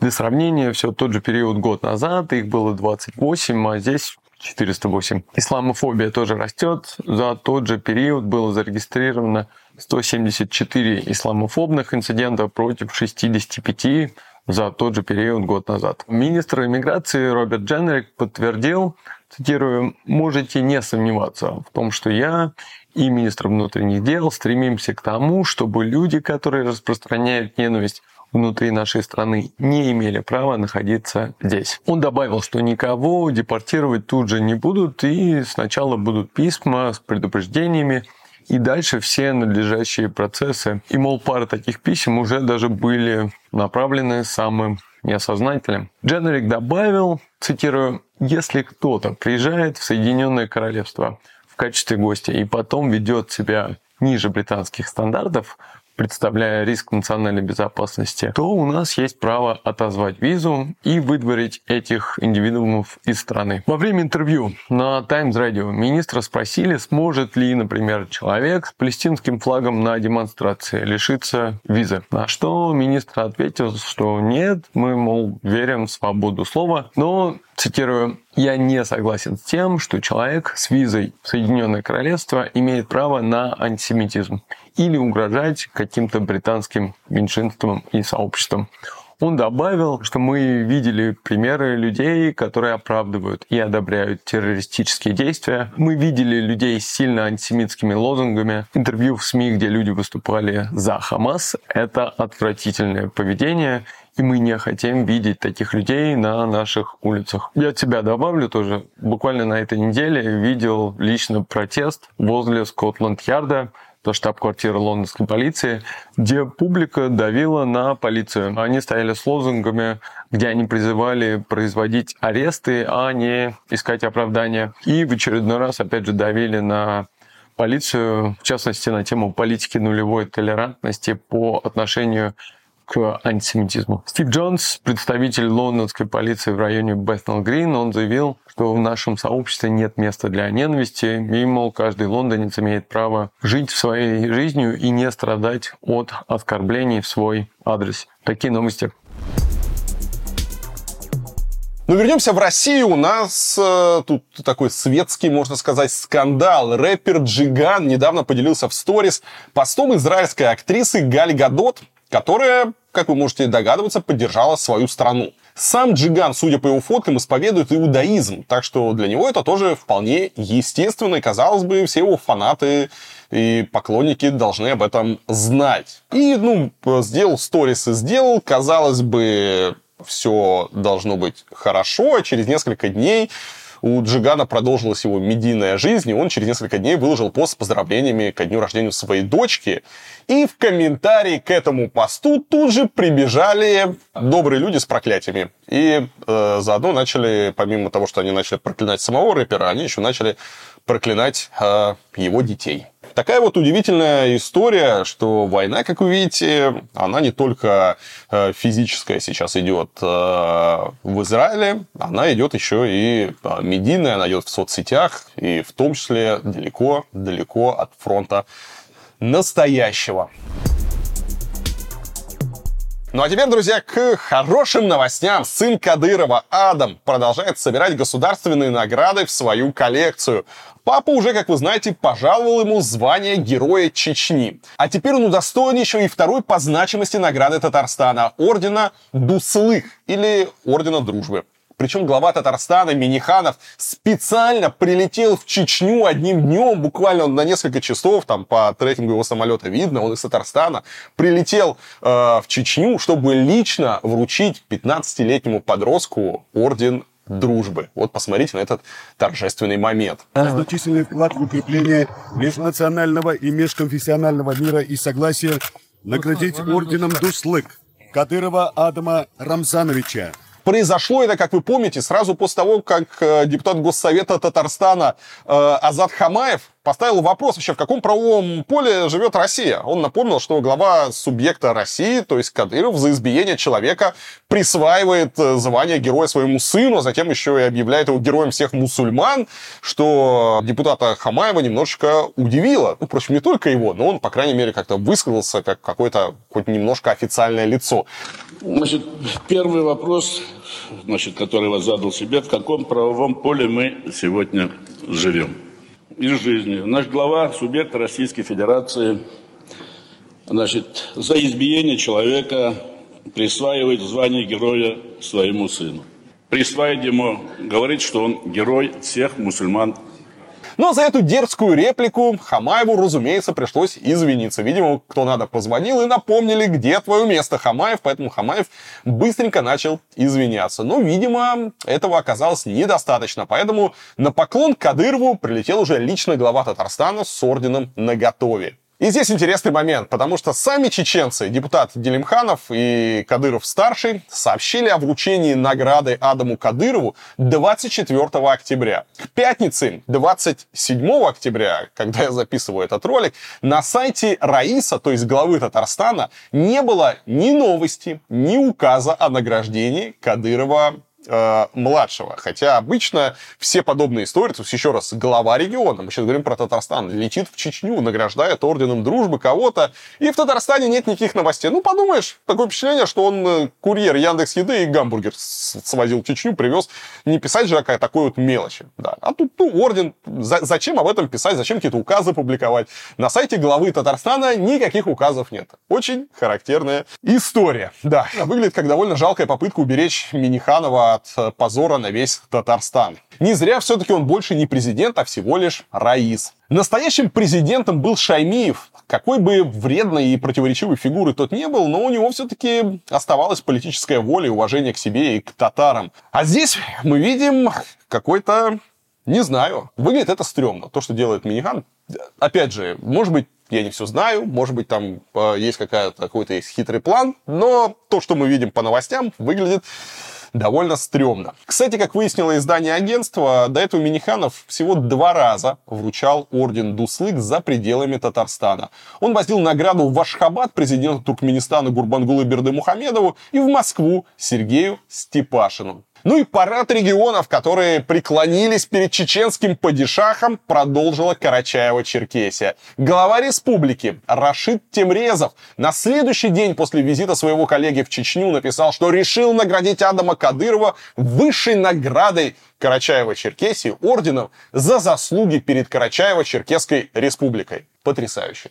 Надо прямо хочется аплодировать стоя этому мудрому и своевременному решению. Он считает, что 15-летний подросток внес личный вклад в развитие межнационального и межрегионального единства и укрепления традиционных исламских ценностей. Может быть, я чего-то не знаю, потому что в публичном поле э, Кадыров-младший все-таки стал известен после того, как он избил Никиту Журавеля. Его потом похвалил Кадыров и другие официальные чеченские лица. Они сказали, что это просто потрясающий поступок, и любой вот и чеченец, и мусульманин должен был именно так и поступить. Э, поэтому я, может быть, не очень понимаю э, в традиционных исламских ценностях, то есть э, как избиение беззащитного э, человека в современной России может быть э, вкладом в развитие тех самых ценностей. Очень, согласитесь, странная история, но на этом все не заканчивается, потому что на этом фоне телеграм-канал Бриф написал, будто депутат Госдумы Андрей Гимбатов обратился к губернатору уже в Волгоградской области Бочарову с предложением наградить Адама Кадырова почетным знаком «Хранитель традиций». Сам депутат, впрочем, заявил изданию v1.ru, что ничего подобного он не предлагал. В администрации Волгоградской области тоже сказали, что подобных инициатив не поступало. Но давайте честно, если бы такое предложение появилось, это никого бы не удивило, кроме разве что некоторого количества волгоградцев. А я напомню, что Никита Журавель сжег Коран и был задержан именно в Волгограде. И уже оттуда его отправили в Чечню, и там его избил Адам Кадыров. В Твиттере уже шутят, что если Россию когда-нибудь допустят до международных соревнований, то первым делом надо будет отправить на Олимпиаду Адама Кадырова, потому что он точно победит в медальном зачете. Разве что генералы Северной Кореи могут составить ему конкуренцию. Ну и вот люди смотрят на все это, я читаю вот разные версии происходящего, а что же все это дело означает. Вот кто-то говорит, что Кадырова-младшего готовит на трон. Готовит преемником, мол, Кадыров определился и делает из своего пока еще э, ребенка, 15-летнего сына, да, но он скоро повзрослеет, и делают из него вот э, преемника, награждают, вводят в свет, вот, э, заставляют с ним э, считаться, э, то есть делают ему какую-то биографию, вот так вот вывели. Я немножко сомневаюсь в этой версии, потому что, раз, ему только 15 лет, и в лучшем случае, э, даже несмотря на все возрастные ограничения, ну, хоть как-то сформируется и хоть как-то там править он сможет, там, не знаю, лет через 10, ну, 5, может, в 20 лет управлять республикой. Не знаю, ну, то есть, там нужно 10, реально должно пройти 10-15 лет. А в условиях, э, которые есть сегодня, я бы не загадывал не то, что на 10-15 лет вперед, я бы не загадывал даже, мы не знаем, что через год будет, и где будет Кадыров, где будет Чечня, и где вообще будет Россия, чтобы обсуждать какие-то долгосрочные игры там в преемников. И Э, во все остальное. Но мне кажется, объяснение всему этому более прагматичное и прозаичное. Э, мне кажется, что в администрации Кадырова и Кадыров сам, они хорошо все понимают. Там не дураки сидят, они хорошо все понимают, они хорошо чувствуют, к чему все идет. Они видят слабость центральной власти, они видят слабость Путина, который уже не может э, контролировать Россию, который не может уже гарантировать верховенство закона и всего остального. Да? То есть вот эти вот мелкие пробивы по слабым местам системы, они показывают, что все летит в как э, пел Егор Летов. Винтовка это праздник, все летит в пи***у. Алды поймут. Так вот, э, хорошо понимая, куда все летит, э, чеченцы, они начинают свою игру. Они начинают э, прощупывать и смотреть, какие регионы лояльны, какие регионы присягнут им на верность уже сейчас. Ну, знаете, как э, раньше в некоторых там традициях нужно было там поцеловать там сапог или преклонить колено перед падишахом, да, или что-то такое сделать. Ну, сегодня немножко другая традиция. Берется какая-нибудь совершенно просто абсурдная история, например, награждение 15-летнего подростка высшей награды. Все понимают абсурдность этой ситуации. Все понимают, что э, поступок Адама Кадырова не имеет никакого отношения к исламским ценностям, не, он не является образцом э, какого-то поведения. То есть со всех сторон это не очень хороший поступок, которому, ну, вообще, по идее, в силу возраста за это привлечь к уголовной ответственности нельзя, но это нарушение законодательства Российской Федерации. Это просто и по понятиям, и по мужским понятиям, и по каким-то уголовным понятиям, по религиозным понятиям. Со всех сторон в этом поступке нет ничего хорошего. Но за этот поступок человек получает сначала высшую награду Чечни, и потом начинается парад. Вот из Татарстана прилетел орден, из Карачаева-Черкесии прилетел орден. И тем самым э, чеченцы, они смотрят, кто сейчас присягнет им на верность. И э, пока одни только обсуждают, э, ребята уже строят свою прекрасную Россию будущего. И то, что мы сейчас с вами видим историю с этими всеми орденами и всем остальным, это еще раз не что иное, на мой взгляд, как э, уже начавшаяся гонка, э, уже начавшийся дележ э, регионов, активов и всего остального в той России, которая будет завтра. Сегодня мы пока еще не понимаем, что происходит, но ребята уже смотрят, видимо, за горизонт, и они очень хорошо чувствуют, к чему все идет, и они начинают работать на опережение. Что думаете вы, пишите в комментариях. Но это не все новости из Чечни, потому что Кадыров-старший продолжает ощупывать границы. И на этот раз э, он решил подорвать, э, пощекотать и потыкать палочкой российских имперцев. 24 октября Рамзан Кадыров сообщил, что в республике завершается формирование нового батальона Минобороны России, который будет носить имя шейха Мансура. Этого шейха, первого имама Северного Кавказа, Кадыров назвал выдающимся представителем чеченского народа. Тут есть сразу несколько интересных моментов. Во-первых, шейх Мансур в конце 18 века довольно успешно воевал против Российской империи. То есть был тем, кого сегодня назвали бы сепаратистом. В конце концов, русские взяли его в плен и пожизненно заточили в Шлиссельбургской крепости, где тот и умер. Во-вторых, интересный момент. В составе ВСУ, Вооруженных сил Украины, уже сражается чеченский батальон имени шейха Мансура. Бойцы в его составе воевали против России еще во времена чеченских войн, а Кадырова и кадыровцев они ненавидят. То есть, ну и наличие такого Э, подразделение со стороны ВСУ, оно как-то понятно, да, то есть там вот есть чеченцы, которые взяли имя э, шейха, который раньше воевал против России, сейчас они продолжают воевать против России, и у них все логично. Но зачем это делает Кадыров, совершенно непонятно. В-третьих, еще один важный момент. Э, шейх Мансур как раз стал одним из символов чеченских террористов несостоявшейся Ичкерии. С ним выпускали даже марки и валюту. Ну и в-четвертых, руководить отрядом Кадыров поставил фигуранта дела об убийстве Бориса Немцова Руслана Геремеева.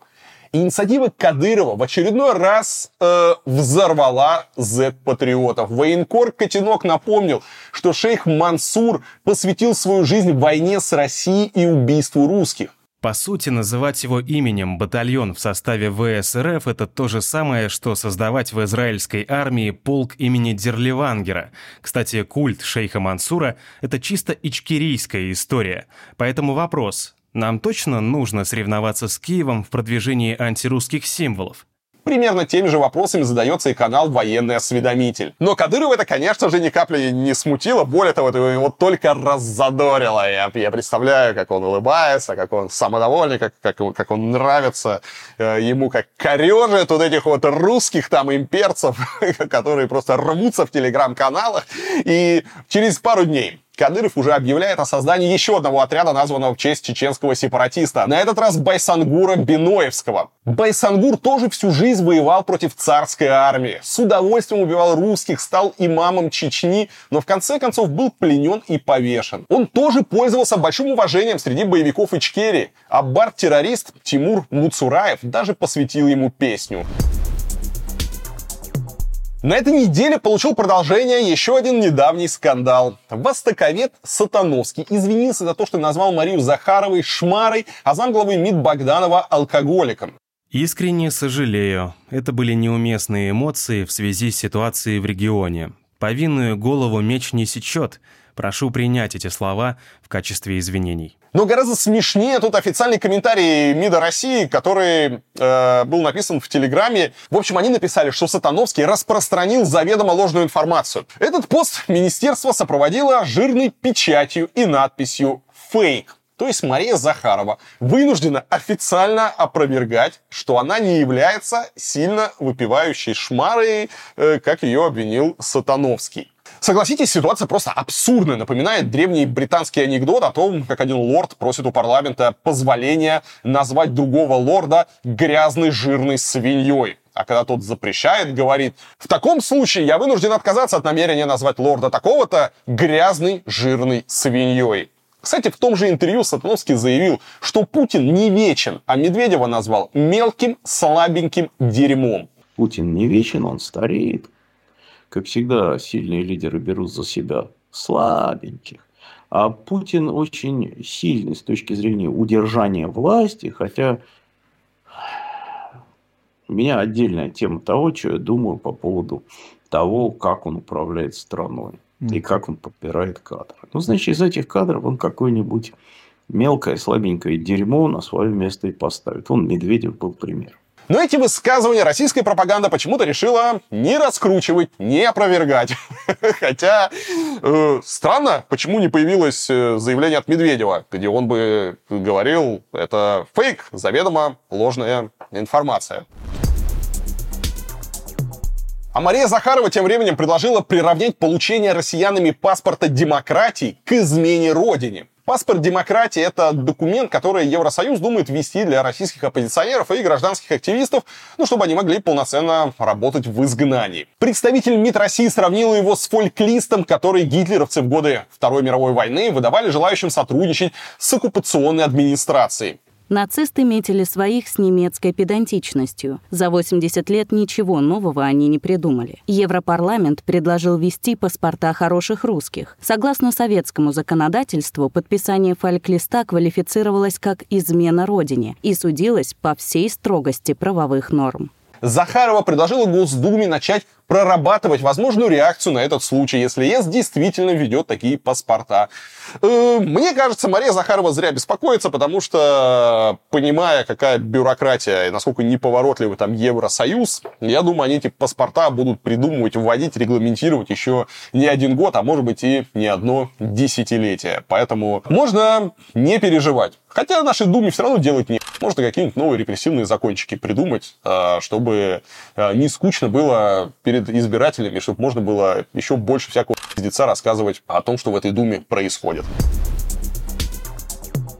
Ну а внутри Евросоюза пополнился отряд друзей Кремля. Премьером Словакии стал Роберт Фица, который выиграл выборы под антиукраинскими лозунгами. Он уже пообещал, что не будет помогать Киеву ни оружием, ни деньгами, и при этом выступил против санкций в отношении России. Заодно Словакия и Венгрия заблокировали выделение 50 миллиардов евро на помощь Украине. По словам Фица, лучше пусть они 10 лет договариваются о мире, чем 10 лет убивают друг друга без каких-либо выводов. Причем под ими словацкий премьер понимает не русских и украинцев, как э, может показаться, а русских и американцев. Потому что украинцы, как он говорит, здесь не играют вообще никакой роли. Чувак пересмотрел э, российское телевидение. Причиной начала войны России против Украины Фице считает нападение украинских фашистов на гражданское население русской национальности. Ну, в общем, вы понимаете, что у России в Европе появился еще один верный союзник, который транслирует кремлевскую пропаганду и ничуть этого не стесняется. Но э, важно в этой истории не то, что он появился,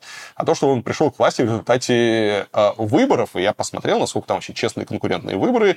Вроде э, к этим выборам нет э, никаких вопросов. То есть, судя по всему, в Словакии есть немало избирателей, немало граждан, которые симпатизируют э, России. Я не знаю, там, да, как они смотрят канал, как они потребляют информацию. Но если чувак пришел э, и выиграл на выборах, то вполне возможно, что у него есть какая-то поддержка. Другой вопрос в этой истории, если, опять же, вспомнить Венгрию. Э, нельзя сказать, что Виктор Орбан, у меня, кстати, про Венгрию и про Орбана был отдельный ролик, посмотрите, если вам интересно, нельзя сказать, что он пророссийский, да, потому что он ведет просто свою игру. А позиция отличная от позиции всех остальных стран, она позволяет э, такой, например, небольшой стране, как Венгрия, э, привлекать себе внимание остального Евросоюза. То есть они такие вот ну, против, они не согласны. То есть все, все куда-то идут, они такие сидят обижены, говорят, нет, а мы там заблокируем помощь, а мы позвольте там еще что-то. И это помогает ему выторговывать различные там плюшки со стороны Евросоюза, потому что в итоге все равно он ничего заблокировать не может и повлиять тоже не может. Он так мелко гадит, затягивая какие-то определенные процессы, набирая при этом внутри своей страны политические очки, не получая э, внимания со стороны Евросоюза. То есть э, различные чиновники с ним считаются, ему обещают какие-то гранты, какие-то ему там компенсации и туда, и сюда, и они умело этим пользуются. То есть э, пророссийскую позицию сегодня небольшие европейские страны могут э, вполне себе успешно монетизировать, как показал это Виктор Орбан. Ну и э, то, что сейчас в Словакии происходит, я думаю, будет происходить примерно по тем же самым принципам. Впрочем, подарки Путину поступают не только от младших членов Евросоюза. Например, немецкий оборонный концерт Rheinmetall после начала войны в Украине в полтора раза повысил цены на артиллерийские боеприпасы калибра 155 мм. Их оплачивает Германия и передает в ВСУ. До войны один снаряд стоил около 2000 евро за единицу. Теперь 3600. Как пишет газета Welt, цены на немецкие боеприпасы могут снова вырасти в ближайшее время. При этом Европа продолжает спонсировать российскую армию, закупая в России металлы. По данным проекта Investigate Europe, с марта 22 по июль 23 года европейские компании импортировали металлы из России на 13,7 миллиарда евро. Например, Евросоюз возит никель, титан, медь и алюминий. Среди крупнейших покупателей компании из Германии, Франции, Нидерландов, Греции. В общем, ребята совершенно не стесняются покупать металлы у поставщиков, близких к Кремлю, ну, потому что других металлургов в России просто нет. И параллельно при всем этом пытаются еще заебать россиян, которые э, приезжают в Европу на своих машинах. Да, мы помним все эти истории, все эти истерики. А, мы не пустим русские машины, потому что мы боремся с Путиным. Да, русские машины мы не пустим, а русские металлы и все остальное мы, конечно же, пустим, потому что нам нужен, чтобы делать снаряды, цены на которые растут. В общем, вот так вот замечательно рыночек продолжает решать. Но не только в Центральной Европе царят антиукраинские настроения. Спикером Палаты представителей США достаточно внезапно стал ноунейм Майкл Джонсон из штата Луизиана. Он готов помогать Израилю, но противится помощи Украине. А еще он трампист. О том, как раскол в республиканской партии помог Джонсону одолеть трех маститых однопартийцев и чем этот персонаж вообще известен, вам расскажет прекрасный Лева. Лева из Нью-Йорка. Лева, э, рассказывай. Привет, ютубчик! Сегодня можно поздравить всех американцев. Ну, во-первых, уже во вторник все мы будем праздновать прекрасный светлый праздник Хэллоуин. А во-вторых, а во-вторых, вот об этом-то мы и поговорим. На этой неделе, после почти месяца хаоса и интриг, в Палате представителей Конгресса США снова есть спикер-республиканец. Им стал политик, чье имя еще пару дней назад было практически неизвестно широким массам. Майк Джонсон из штата Луизиана. Ну, запомните это лицо и это имя. Имя, кстати, такое типичное, прямо Миша Иванов какой-то. Порой, кажется, специально выбрали человека, чтобы сложно было о нем что-либо нагуглить. И этот парень в одночасье вознесся из подвала в Капитолия на самую вершину политического Олимпа США. Ведь все-таки спикер Палаты представителей один из самых влиятельных политиков в Америке. Некоторые считают его просто вторым в стране. Он контролирует регламент и повестку голосования в Палате представителей, то есть может единолично устранить неугодный ему законопроект. А если вдруг что-то случится и с президентом, и с вице-президентом, то именно спикер следующий на очереди в Белый дом. А вот без спикера Конгресс попросту парализован. Так почему же этот важнейший пост так долго пустовал? Почему республиканцы больше трех недель не могли никого выбрать? И почему выбрали в итоге какого-то ноунейма? Кто вообще этот такой Майк Джонсон и как он обошел трех своих маститых однопартийцев? Как обычно, живая политика штука порой интереснее, чем разные там карточные домики. Следите за руками. В Палате представителей 435 мест, и каждый из них занимает или республиканец, или демократ.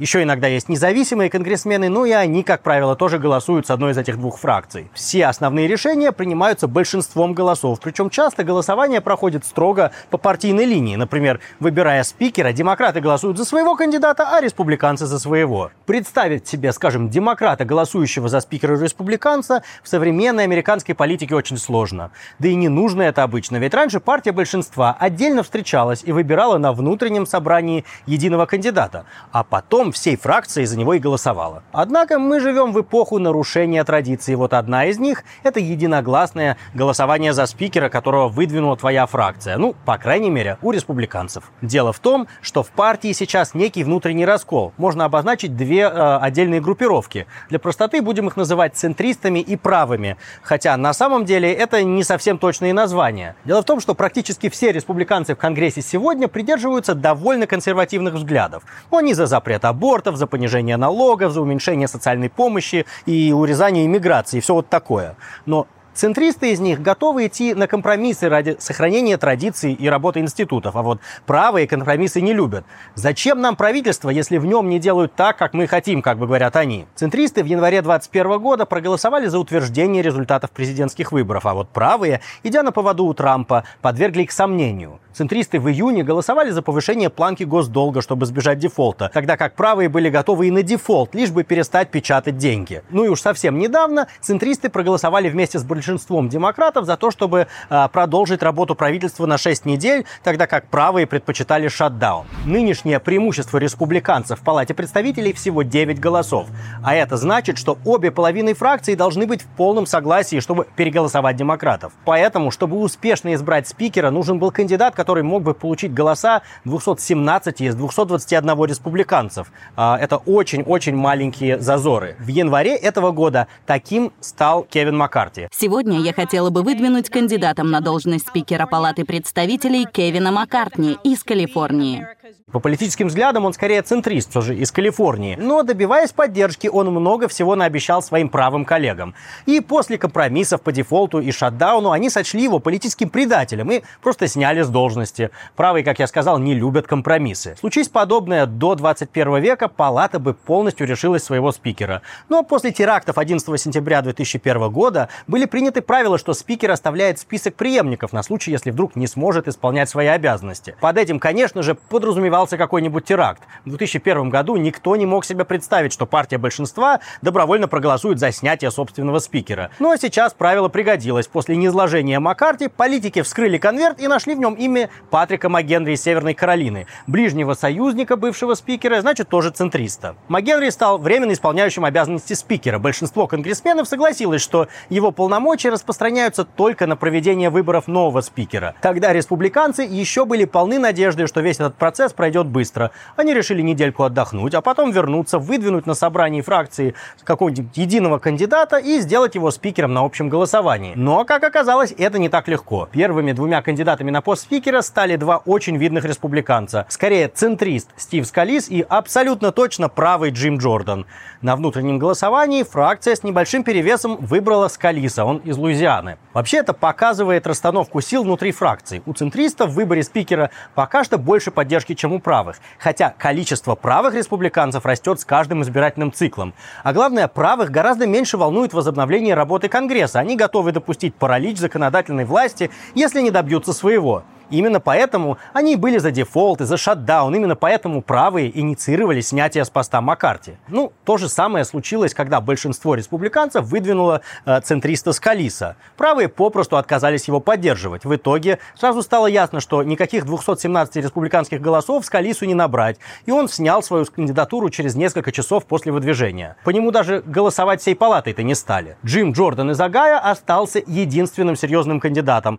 Сегодня я хотела бы выдвинуть выдвинуть кандидатом на должность спикера Нижней Палаты Джима Джордана из Агая. И фракция на закрытом собратии тут же выдвинула его. Но Джордан очень сильно правый, даже можно сказать скандально правый. В прошлом лидеры республиканцев называли его законодательным террористом. А еще некоторым центристам очень не понравилось, как правые только что прокатили их кандидата, чтобы вот расчистить дорогу для этого самого Джордана. Поэтому, несмотря на беспрецедентную кампанию давления на сомневающихся конгрессменов, когда уже дело дошло до голосования всей палаты, сначала 20 республиканцев проголосовали против него, а на следующий день проголосовало 20 22 человека против него, а еще днем позже 25. Получалась какая-то патовая ситуация. Он все еще получал подавляющую поддержку своей фракции, но все же явно недостаточную для победы и с каждым разом уменьшающуюся.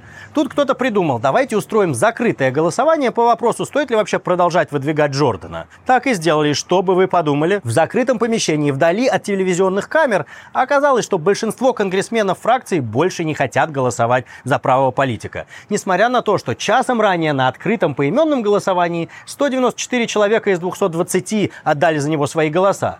Это прекрасно демонстрирует, как сложно сейчас республиканцам голосовать по совести, когда эта совесть идет в разрез с линией партии.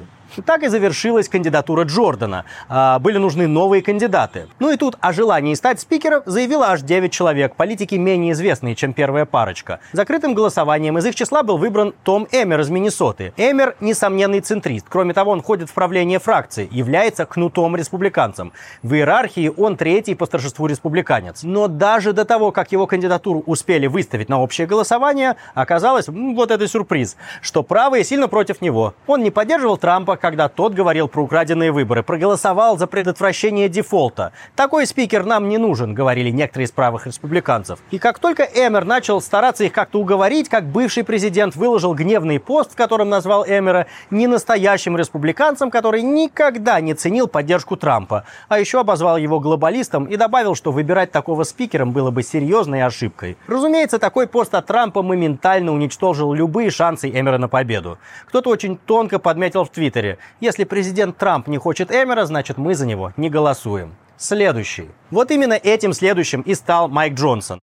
Сегодня я хотела бы выдвинуть кандидатом на должность спикера Нижней Палаты Майка Джонсона из Калифорнии. Он, несомненно, из правых. Его даже называют одним из законодательных архитекторов голосования отпротестовать результаты президентских выборов 2020 года. Но при этом он не очень известен, а значит, не успел нажить себе в Конгрессе врагов. Это оказалось важнее всего. Уставшие от внутрифракциональных распри республиканцы решили, что пора выбрать хоть кого-нибудь, кто не вызовет отторжения у соратников по партии. Джонсон стал таким кандидатом, кстати, возможно, именно благодаря своей относительной неизвестности. Ведь он ко всему и новичок в Конгрессе, Конгрессе избрался меньше семи лет назад. У него вежливая, даже приятная манера общения, за которой скрывается крайне консервативные взгляды. Он очень религиозен и был конспонсором безуспешного федерального законопроекта, запрещающего аборты после шести недель беременности. Это для Америки очень-очень э, экстремистская позиция. В прошлом Джонсон голосовал против выделения помощи Украине, а вот э, помощь Израилю он поддерживает. В его лице правые республиканцы получили куда более близкого по духу кандидата, чем центристы. Но последние уже явно устали топтаться на месте и готовы были в очередной раз пойти на компромисс. В среду в палате прошло общее голосование, на котором Джонсон с первого же раза получил единогласную поддержку всех присутствующих республиканцев. 51-летний конгрессмен из Луизианы стал 56-м спикером Палаты представителей. Его победа положила конец длинному периоду хаоса. Теперь остается посмотреть, сможет ли он эффективно управлять своей фракцией, многие из членов которой сильно старше и опытнее его. Последние несколько республиканских спикеров были не очень рады реалиями своей должности. Пожелаем же Джонсону удачи в этом. Я искренне это говорю, потому что хоть я сам чаще голосую за демократов, мне кажется, что очень важно, что человек, занимающий такой важный пост, чтобы э, он был успешен. На этом у меня все. До встречи в следующих выпусках. Пока. Суд в Красноярске оштрафовал художника Василия Слонова за инсталляцию в виде неваляшки с имитацией тюремных татуировок.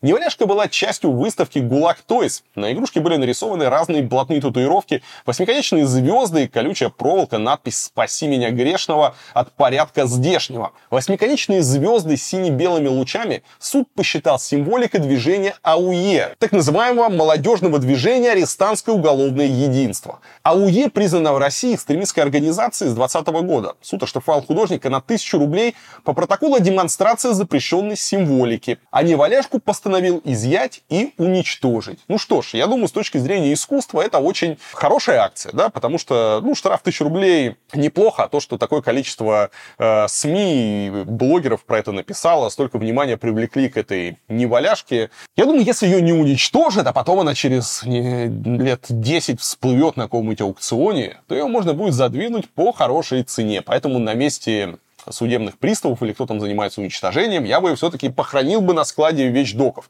Хороший пиар сделали произведению искусства.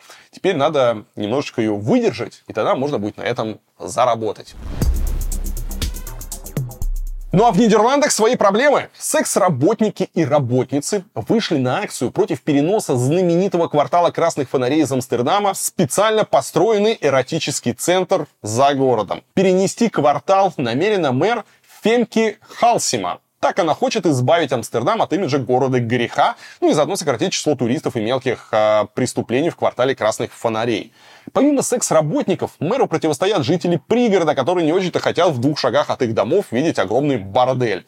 В скандале оказалось замешано даже Европейское агентство по лекарственным средствам. Оно выступило категорически против того, чтобы секс-центр находился недалеко от его штаб-квартиры. Вообще, то, что касается Нидерландов и имиджа, у ребят действительно есть проблемы, потому что, ну вот, а с чем у вас в первую очередь ассоциируется Амстердам? Да, большинство людей скажет, ну что, это квартал красных фонарей, это травка, это, ну, велосипеды. Велосипеды вспоминают в последнюю очередь. А так что это наркотики, это проститутки, какой-то вот э, такой вот угар, и за этим в Амстердам едет очень много людей со всего мира, едут из других стран Европы, едет молодежь, что-то покурить, оторваться, посмотреть на телок за окошками, вот это вот все тут поесть жареной картошечки. И Амстердам этот имидж совершенно не нравится, потому что на самом деле Амстердам, конечно же, не про красные фонари, не про бесконечные гей-парады, не про оно, то есть это есть очень локально в таких вот каких-то небольших зонах, где шастают в основном туристы. Э, Амстердам это про удивительную архитектуру, про хороший дизайн, про высокое качество жизни, про классную городскую среду э, и там про искусство, про много-много э, чего еще. И, конечно, то, что в первую очередь в голову приходят, не знаю, какие-нибудь красные фонари и марихуана, властям Амстердама и властям Голландии давно не нравится. Они пытаются эту проблему решить, э, в том числе вот и перенести квартал красных фонарей куда-то подальше из центра. Ну и вторая проблема, да, это туристы. Если вы не знаете, Амстердам давно борется с туристами, потому что сегодня туристов в Амстердам приезжает столько, сколько город уже не может переварить. Да, улицы забитые, от туристов это грязь, э, туристы это постоянно растущие цены на недвижимость, на все остальное, это преступность, потому что там, где, где туристы, там сразу какие-то карманники, разводилы, жулики, в общем, это не нравится местным, это не нравится властям, и они пытаются э, как-то все это э, сократить. В общем, посмотрим, что у них получится. Мне почему-то кажется, что если квартал красных фонарей вынести куда-то из центра города, то э, проще его просто закрыть и запретить, потому что за город ездить э, для того, чтобы посмотреть или воспользоваться услугами каких-то женщин, э, уж точно никто не будет. Проще просто вызвать себе, если кто-то нужен, да, проще сделать это, вызвать через интернет, будут какие-то сутенеры, они, скорее всего, будут стоять на улице, как это происходит в других городах. Ну, представить себе, что кто-то будет ездить за город, в какой-то лес, в какой-то там, где они собрались это куда квартал переносить, мне, если честно, сложно. Ну, посмотрим, получится ли у властей Амстердама навести с этим какой-то порядок. Что еще интересного произошло? А, в Абу-Даби недавно состоялся один из крупнейших турниров по смешанным единоборствам UFC 294. И во втором по значимости бой победил чеченец Хамзат Чимаев, который выступает как гражданин Объединенных Арабских Эмиратов. В интервью после поединка спортсмен выступил с речью на английском и чеченском. В английской части Чимаев призвал всех к миру во всем мире, а вот в выступлении на чеченском он обратился к Рамзану Кадырову и попросил дать ему возможность поехать воевать за мусульман в Палестину. Если ты дашь мне разрешение, клянусь Аллахом, я самым первым поеду туда. Дай мне оружие, чтобы я мог поехать в Палестину. Клянусь, меня растили не для того, чтобы я в шортиках тут дрался. Я не переживаю за свою собственную смерть так сильно, как переживаю за своих братьев-мусульман. Вероятно, Чимаев апеллировал к предложению Кадырова отправить чеченских миротворцев в Палестину. Сам Кадыров посчитал речь Чимаева трогательной, назвал его истинным мусульманином и подарил ему Гелендваген. Бывший редактор «Эхо Москвы» Алексей Венедиктов э, на два месяца отстранил журналистку Лизу Лазерсон от эфиров YouTube-канала «Живой гвоздь». А его ведущий – это бывший сотрудник ЕХА, а все из-за скандала с анекдотом про еврейских младенцев. Анекдот Ладзерсон рассказала во время обсуждения войны Израиля с Хамас и антисемитских настроений. Э, а, анекдоты вообще не люблю. У меня, наверное, любимый. Что общего между э, вагоном с бетоном и вагоном с маленькими еврейскими младенцами мертвыми? Лиза. Ну, Лиза. Алексей Алексеевич. Ну, Лиза. Первый нельзя разгружать вилами. Лиза. Актуалочка. Лиза. Фрагмент эфира распространился в соцсетях, и Лазерсон обвинили в антисемитизме. Редакция программы и журналистка извинились за анекдот. По словам Лазерсон, она считала, что анекдот будет воспринят как насмешка над антисемитизмом, а не его проявление. А Венедиктов сказал, что во время эфира никак не отреагировал на анекдот, потому что решил, что ему просто послышалось, он не мог поверить, э, что такое возможно. Вырезан, э, это распространяется как шутка Лизы Лазерсон, это никакая не шутка, это был пересказ очень старого 70-х годов советского анекдота, чудовищного антисемитского, который я знаю с детства вот такой интерпретации. И я рассказала анекдот как пример э, такого советского антисемитизма, потому что анекдот реально 70-х годов, вот из этих вот э, анекдотов черного юмора советских. А, и, конечно, я была абсолютно слепа и нечувствительна к тому, что люди восприняли это в контексте той трагедии, которую они переживают в Израиле. А, трагедия 7 октября действительно похожа и многими воспринимается как э, еврейский погром настоящий. А, поэтому, конечно, они восприняли его в контексте той трагедии, в которой в том числе погибли дети. Моя позиция известна, она не меняется и не менялась. Отношение у меня очень однозначное. Вот за анекдоты приношу свои извинения. После отстранения от работы Лазерсон заявила, что больше в программу не вернется. Анекдот был действительно ужасным, но он прозвучал в начале шестичасового эфира по сбору донатов в пользу «Живого гвоздя» по просьбе донатера в присутствии Алексея Венедиктова, который позже сказал, что у него были в этот момент проблемы со связью. Теперь я понимаю, почему в Советском Союзе за анекдоты сажали.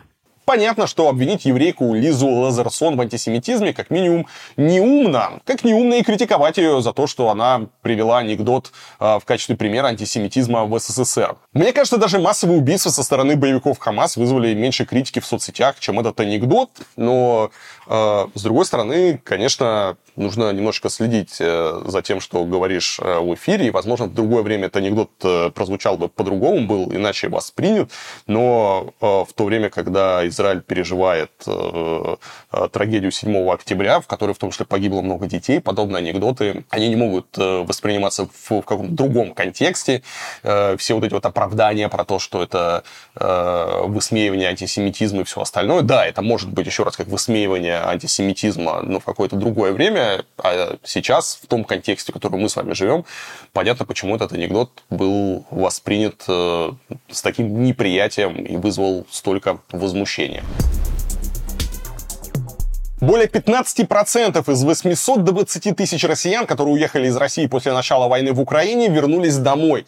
Кто-то ненадолго для решения насущных вопросов, другие на более долгий срок. Это следует из исследования аналитического проекта Рераша и опроса россиян, а, которые проводили ученые из Института Европейского университета. Большинство россиян, которые участвовали в опросе, молоды, имеют высшее образование и интересуются политикой. Некоторые из иммигрантов — это диссиденты, осуждающие войну в Украине, и молодые специалисты, которые уехали по экономическим причинам или же бежали от мобилизации.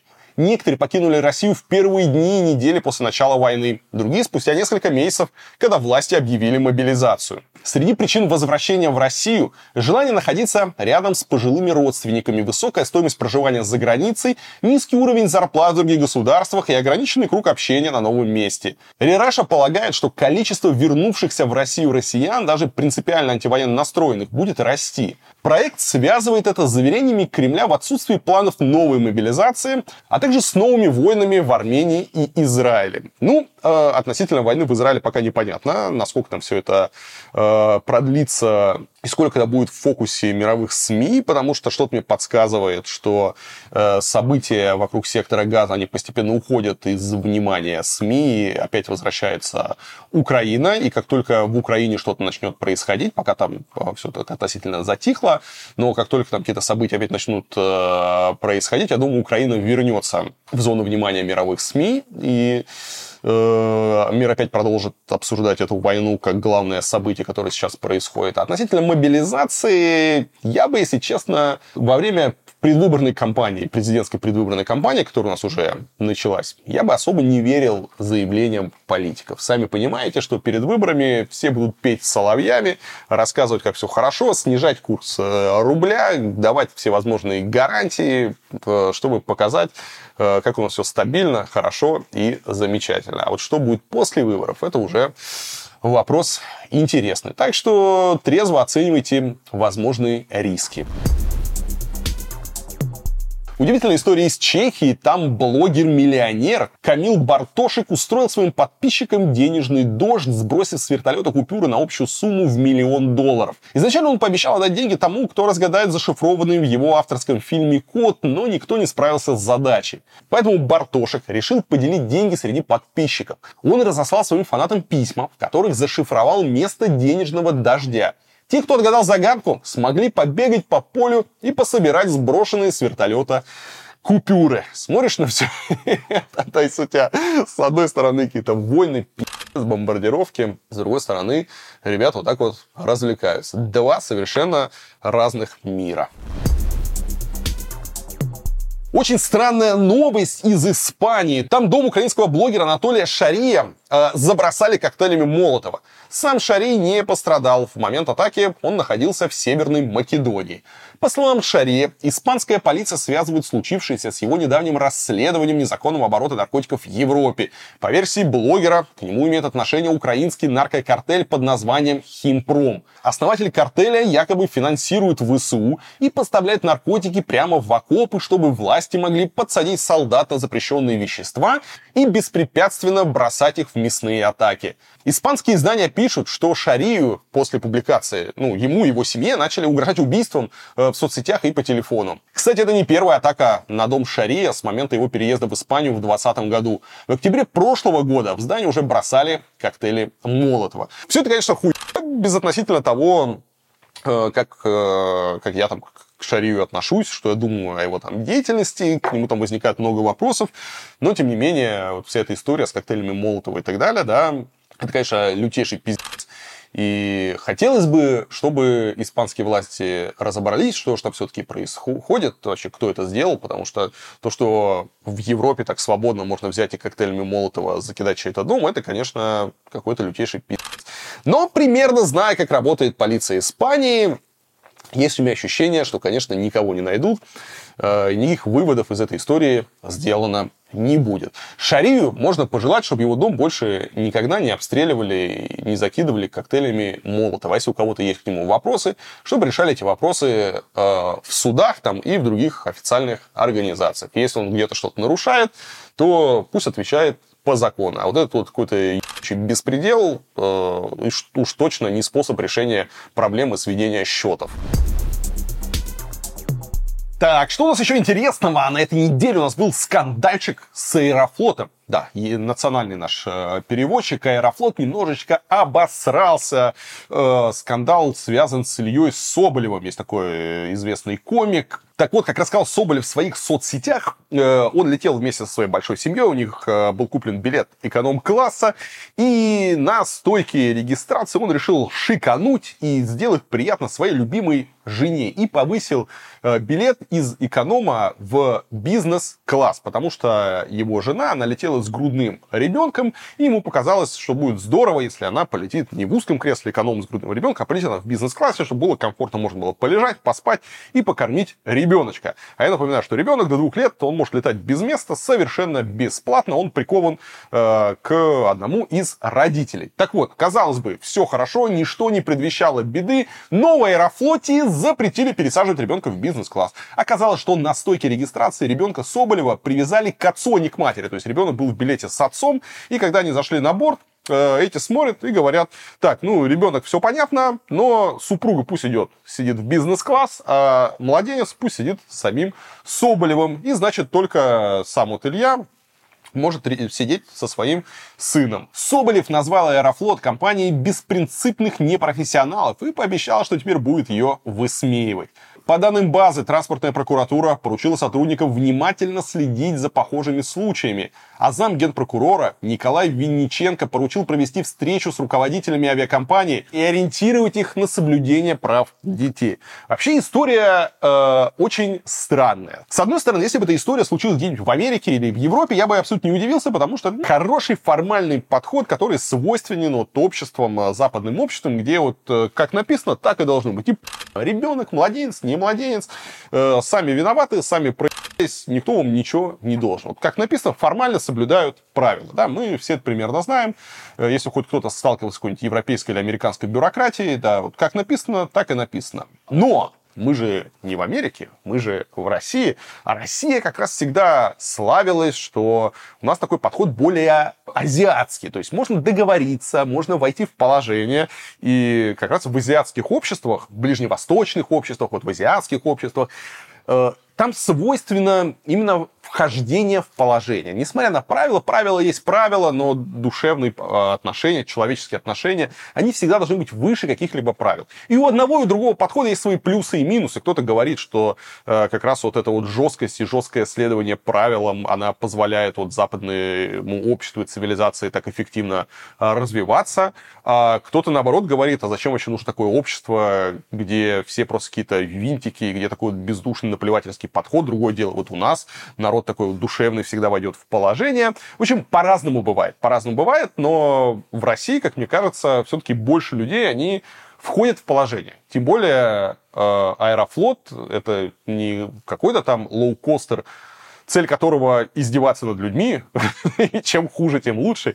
И периодически идут все эти там скандалы с лоукостерами. Аэрофлот все-таки авиакомпания стандартная, люди проапгрейдили билет до бизнес-класса, и уж отдать ребенка матери, мне кажется, можно было. Что там случилось, почему они так обосрались, непонятно. Но мне кажется, это, конечно, про экипажа. Можно было войти в положение, и даже если по правилам написано, что младенец должен лететь э, с отцом, можно было просто сделать пару звонков представителю авиакомпании и в течение там, пяти минут просто по звонку получить разрешение вышестоящего начальства, сказать, слушайте, у нас такая проблема, ребенка не к тому билету приписали, можно он полетит в бизнес-классе, там сказали бы можно, и э, все бы решилось. Почему ребята обосрались, не знаю, но антипиар они теперь получат отменный. Ну а теперь, друзья, новости культуры. Певец всея Руси Шаман с начала войны в Украине заработал Та-да-та-та-та-та-та. Порадуемся за человека. Он заработал 100 миллионов рублей. Выяснили журналисты. Из финансовых документов следует, что размер гонорара певца колеблется от нескольких сотен тысяч до 9 миллионов рублей. Причем участие в патриотических концертах принесло ему меньше денег, чем выступление на мероприятиях мэрии Москвы. Так за выступление на фестивале «Крымская весна» шаман получил всего 550 тысяч рублей смешно. Чуть больше ему заплатили за появление на конкурсе военно-патриотической песни «Солдатский конверт» 570 тысяч. Тоже смешно. При этом за выступление на фестивале «Московское варенье. Возвращение легенды» шаман получил больше миллиона. А за появление на концерте к очередному юбилею Москвы ему заплатили почти в два раза больше. В общем, порадуемся за финансовые успехи э, певца-шамана. Ставропольском крае против местного жителя возбудили уголовное дело о торговле людьми, сообщил телеграм-канал «База». По его данным, 70-летний Василий Юрин покупал людей для работы на своем участке в городе Михайловске. Они пасли скот, занимались хозяйством и работали в огороде. По версии следствия, мужчина создал преступную группу, которая искала и привозила их ему в рабство. Юрин покупал рабочих за 5-10 тысяч рублей. Затем под каким-нибудь надуманным предлогом рабочего штрафовали на сотни тысяч рублей. Тот писал расписку и оказывался должен своему помещику. Сколько именно человек пострадали, точно неизвестно. При обысках у Юрина нашли 40 паспортов и 15 сим-карт. Некоторые из владельцев документов числятся пропавшими без вести. Юрин находится под домашним арестом. Двух его соучастников отправили в СИЗО, а еще один умер. Остальных причастных к этому делу и потерпевших продолжают искать.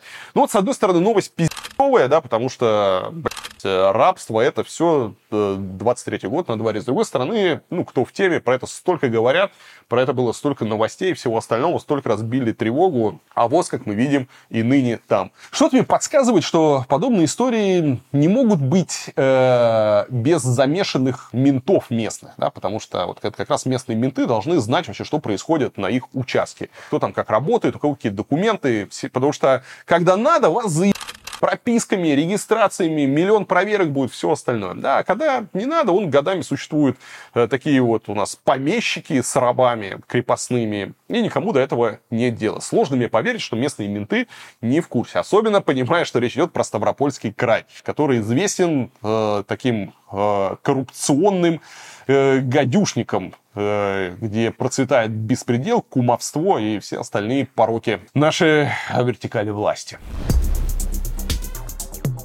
А синт-аналитики нашли, как они утверждают, положение Минобороны России о штурмовых ротах Z, которые появились осенью прошлого года. Из документа следует, что такие роты формируются только из заключенных.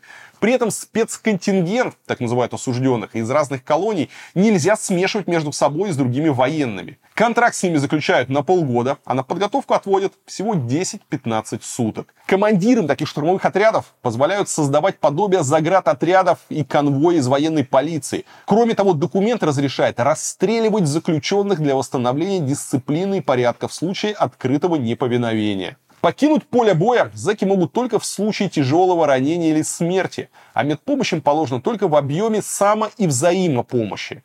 Трупы бойцов из этих штурмовых рот положено хранить отдельно от тел обычных солдат. Если заключенный выжил после истечения контракта, он получает помилование и может заключить новый контракт, ну или же вернуться в Россию. В общем, примерно все то же самое, что было у Пригожина, что было в Вагнере. А, теперь потихоньку начинают появляться документы. Ну, с другой стороны, а что из этого мы с вами не знали? Из города Свирской Иркутской области на войну с Украиной отправился единственный доброволец. Проводить его приехал лично мэр. Как пишет канал «Люди Байкала», всего в проводах участвовало около 30 человек, в том числе школьники с российскими флагами. Мужчину отправили на фронт под марш прощания славянки.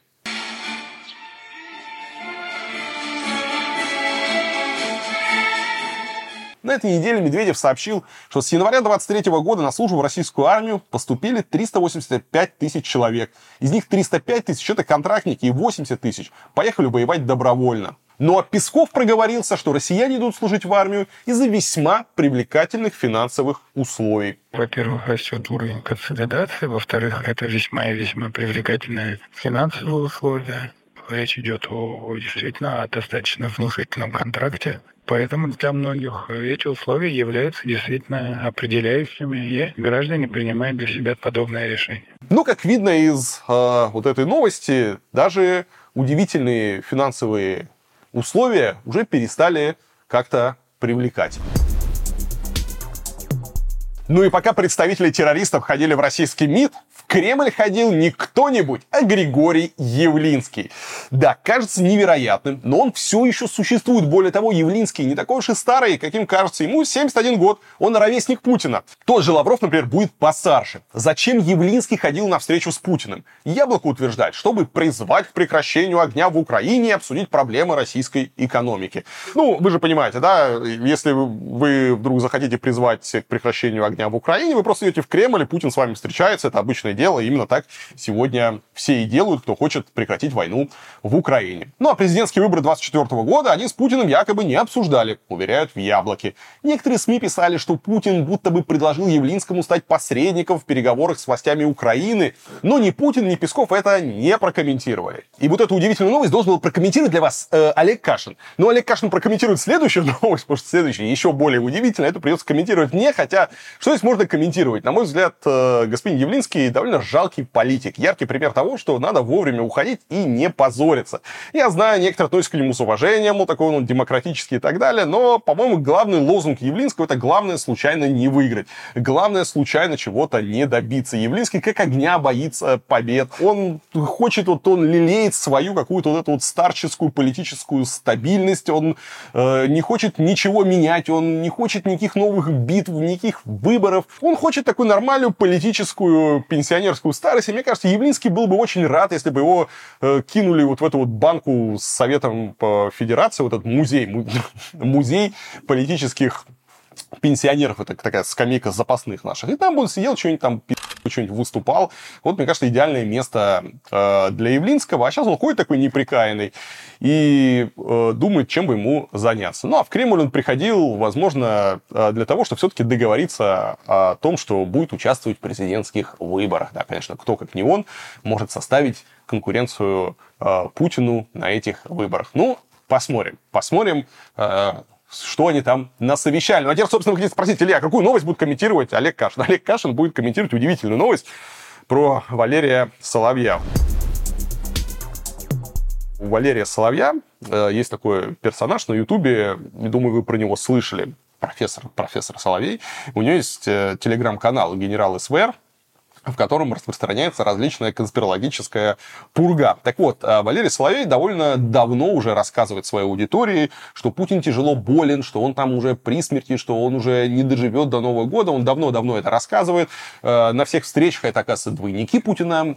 Э, ну, конечно. В общем, чувак травит такие прямо махровые э, конспирологические байки, и, судя по количеству подписчиков, довольно много людей все это слушают. Но на этой неделе появилась просто удивительная новость. Э, в четверг вечером в канале Генерал СВР появилась заметка о том, что Путин умер на Валдае в своей резиденции. Его не смогли спасти врачи. В общем, все. Путин умер, и теперь всех, кого мы видим, это уже двойники. Вот. А труп Путина, по мнению Валерия Соловья, поместили в холодильник для продуктов на Валдае, и он теперь э, вместе с мороженой рыбкой и всем остальным лежит на Валдае. Не хотел, честно, я это комментировать, но Олег Кашин попросил э, слова, потому что у него есть какое-то особое мнение на этот счет. Олег, привет, давай свое особое мнение, что это за пи***ц.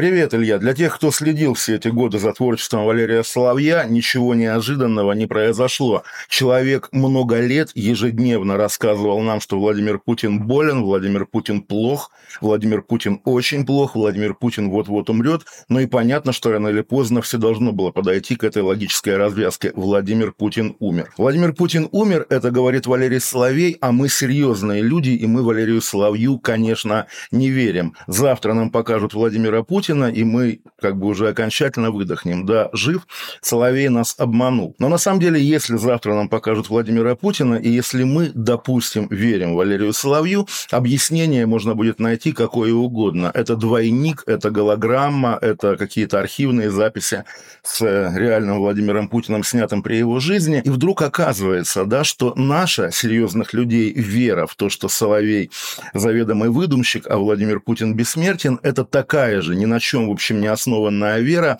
как и у тех людей, которые готовы развесить уши, когда Соловей рассказывает им о смерти Путина. Мы в равных условиях, мы в равной степени изолированы от любой достоверной информации из-за Кремлевской стены или из-за бетонированного потолка путинского бункера. Мы ничего не знаем, и в этом смысле любая, даже самая завиральная идея имеет такое же право на существование, как классическая какая-то серьезная, с серьезным лицом по Мюнхгаузену политология, с умным лицом политология. При этом, поскольку, да, за последние годы российское общество стараниями, между прочим, того же Владимира Путина прошло, в общем, очень серьезный путь э, по направлению к архаизации, да, вот эта хтоническая тема, царя подменили, царь не настоящий, откуда-то оттуда, из 15, 16, 17, 18 века, она вдруг оказывается актуальной. Люди, чье чье представление о реальности расшатано и пропагандой, и манипуляциями, вдруг оказываются настолько же беззащитны и доверчивы, как их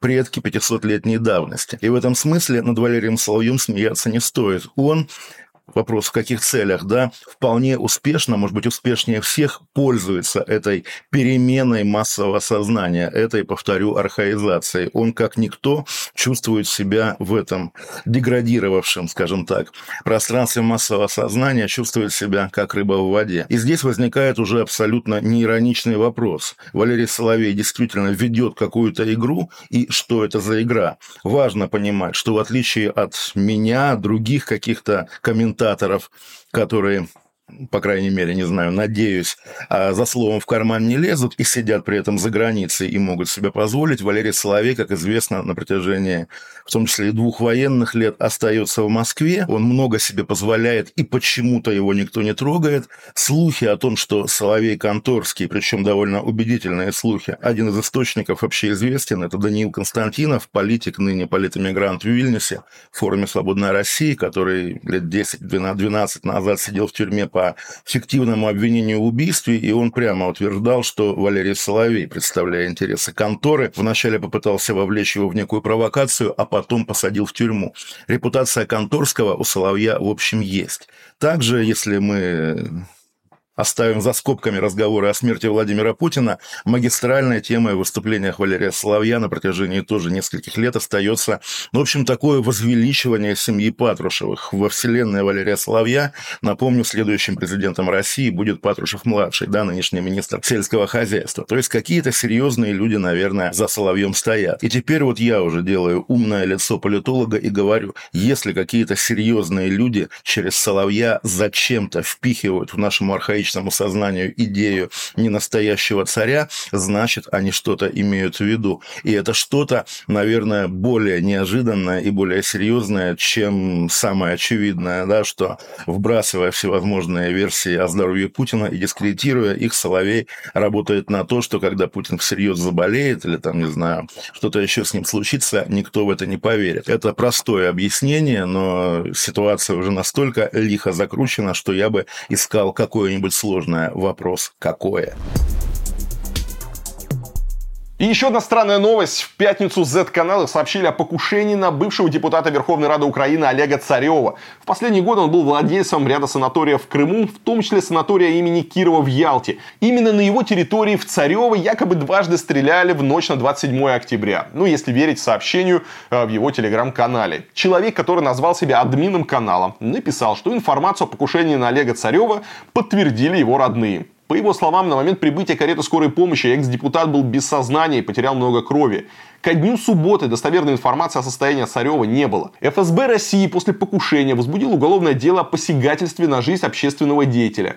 Некоторые украинские источники, например, газета «Украинская правда» и телеграм-канал «Труха», утверждают, что покушение на Царева было спланировано СБУ. Если это правда, то спецслужбы Украины теперь э, способны действовать против российских коллаборантов даже в Крыму, и э, видно, что неплохо у них это получается. Если вы не знаете, кто такой Царев, напомню, еще в 2014 году он перешел на сторону сепаратистов Донбасса, поддержал создание так называемой Новороссии и даже был спикером парламента этого образования.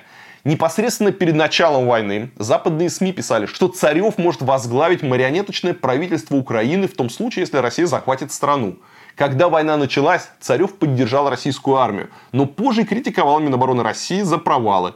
Пропагандист Соловьев тогда обещал, что российские силовики за такие наезды превратят его в труху. В июне 23 года Царев активно комментировал Пригожинский мятеж и после его провала предсказал, что чиновники и охранители будут мстить Пригожину за собственную трусость. По его мнению, в конфликте между Шойгу и Пригожиным армия была на стороне Пригожина. Царев тогда заявил, что у него громадное количество друзей и знакомых среди военных, и все как один глубоко отрицательно настроены против министра обороны и его ближайшего окружения. Возможно, система не простила не только Пригожина, но и самого Царева. А, что с ним сейчас происходит, непонятно, но интересен момент. Интересный момент. Э, в сети есть разные сообщения э, от каких-то источников, источников, источников, непонятно, насколько можно им верить, что ни в одной больнице Царева нет, никуда он не поступал, никакие следственные действия не проводятся, то есть нет ничего, что сопровождало бы, что должно сопровождать э, реальное покушение. То есть нет ни фотографий, нет ни свидетельств, э, в больнице он не находится, то есть где его лечат, что с ним на самом деле случилось, непонятно. Поэтому, возможно, это какая-то инсценировка, возможно, э, это вообще все фейк и просто, может быть, предотвратили покушение и пытаются чтобы сейчас вот выдать, что покушение все-таки состоялось. А возможно, это повторение истории с Пригожиным. И повторение истории с Пригожиным, когда нам просто объявят, что ну, что-то случилось с Царевым. Э, вот человек, может быть, поскользнулся. Или СБУшники вот так вот взяли его и хитро убрали. На момент записи этого выпуска никакой информации нет, но интересно будет проследить его дальнейшую судьбу. Как мы знаем, история э, всех вот этих вот политиков, бывших украинских, которые потом перешли на сторону России и правили где-то там вот на этих мерцающих э, восточных территориях Украины, которые Россия считает своими, судьба их не очень э, завидная. Они все каким-то трагическим образом исчезают, погибают. В общем, опасна эта работа. На этой неделе появилась видео реакции полицейских из Екатеринбурга на убийство аспиранта УРФУ из Габона Франсуа Нджела Сили. Его опубликовало уральское издание Е1. 18 августа, в момент, когда убивали африканца, рядом с Бургер Кингом в центре Екатеринбурга дежурил экипаж ДПС. К нему несколько раз обращались очевидцы драки с просьбой вмешаться, но полицейские никак не реагировали. Теперь стало известно, что они с удовольствием комментировали потасовку и даже шутили про негров. Негры? Это негры же. А негр Там еще, видишь, один негр-то. Кто-то закрывает, типа. Младший из ДПСников все же предложил другому разогнать драку, но тот ответил, что это не их проблемы. Да надо разогнать. Да не надо ничего разгонять, это не наша проблема. Более того, они стали передразнивать людей, которые собирались попросить о помощи. Какой адрес тут? Какой? Скажите, я в отдел полиции звоню. Помогите, там все в крови. В конце концов, полицейские подъезжают к месту происшествия, но только из опасения перед возможной жалобой на то, что они ни не сделали. Равно подъехать надо, жалоба, потом езжай. В общем, ДПСники ждали две минуты, пока африканского аспиранта все-таки зарежут. В итоге он умер от потери крови. Против инспекторов возбуждено дело о злоупотреблении полномочиями. От работы их отстранили. История, конечно, совершенно пи***цовая, но дает четкую картину того, как полиция в России реагирует на преступления. Как говорится, когда убьют, тогда и приходите. Этим гаишникам было интереснее наблюдать, как избивают африканца, чем вмешиваться, предотвращать трагедию или наводить порядок. Кто-то скажет, что это не их прямая обязанность, но они тоже полицейские. А так как рядом не было ППСников или росгвардейцев, то остановить драку они были просто обязаны. Даже если не по уставу, то просто по-людски, да, они при исполнении, они, э, они представляют государство. А я просто не представляю, как можно смотреть, как режут человека и смеяться, и веселиться, и не попытаться это остановить. Хорошо, что это видео все-таки было опубликовано, но вряд ли оно принесет много пользы. Летом прошлого года в России ужесточили наказание за пытки людей со стороны силовиков. Само понятие пытки было добавлено в статью Уголовного кодекса о превышении должностных полномочий. В новой редакции к пыткам также отнесли бездействие сотрудников. За все это полагается до 15 лет лишения свободы. Ужесточение закона произошло, когда проект «ГУЛАГу нет» обнародовал архив видео с издевательствами над зэками. Однако команда против пыток выяснила, что более чем за год по новым антипыточным частям статьи не было вынесено ни одного приговора. Этот закон просто не работает. Российских силовиков продолжают судить по классике за превышение полномочий и незаконное применение насилия, ну или спецсредств. Хотя пытки как явление в тюрьмах, изоляторах и отделах МВД, естественно, никуда не исчезли. Но сейчас государству силовики явно нужны в хорошем лояльном расположении, поэтому э, государство будет продолжать закрывать глаза на пытки, на жестокое обращение за нарушение прав человека, на весь этот остальной который происходит, потому что это тоже своего рода инструмент для контроля над обществом в наше нестабильное э, время. Впереди нестабильность будет только повышаться, поэтому те же самые пытки как инструмент нужны государству. И бороться и искоренять их явно никто у нас не спешит по понятным причинам. Ну и удивительные новости э, различных электоральных кампаний. На досрочных выборах мэра Сретенска, это Забайкальский край, победил удивительный человек, единорос Вячеслав Пахомов. Ну, вам кажется, что то, что человек единорос, это уже достаточно, чтобы ему быть удивительным, но нет. А в прошлом чиновник был осужден за грабеж. Но судимость была погашена в 2011 году, так что все нормально. Да и выбор у электората был довольно скудный. Конкурентами Пахомова были 22-летняя начальница отдела кадров из администрации Сретенского района и некая уборщица из той же администрации. Женщина, претендовавшая на пост мэра, имеет только общее среднее образование. Кстати, место это очень интересное. Например, предыдущего главу города сняли с должности после того, как он наелся и напал на полицейских с топором. Вот такое вот веселье а, и нескучная такая жизнь в Забайкальском крае. Из администрации президента в государственные СМИ на днях спустили новую методичку для пропагандистов. Им запретили писать новости о преступлениях, которые совершают вернувшиеся с фронта герои СВО. Почему? Все очень просто. Чтобы россияне не считали бойцов потенциальными преступниками. Раньше такого запрета не было. И новости о подвигах э, вот, различных героев на гражданке появлялись с завидной регулярностью и приносили изданиям неплохой трафик. Буквально сразу за этой новостью в независимых и некоторых провластных СМИ появилась история из Бийска. Там вернувшийся с войны росгвардеец убил жену и покончил с собой.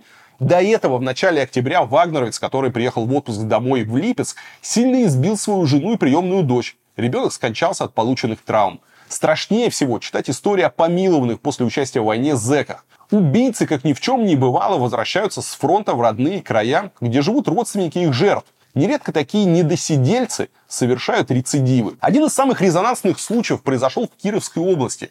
Житель села Новый Бурец Иван Рассамахин попал в тюрьму за убийство односельчанки. Ему дали 14 лет.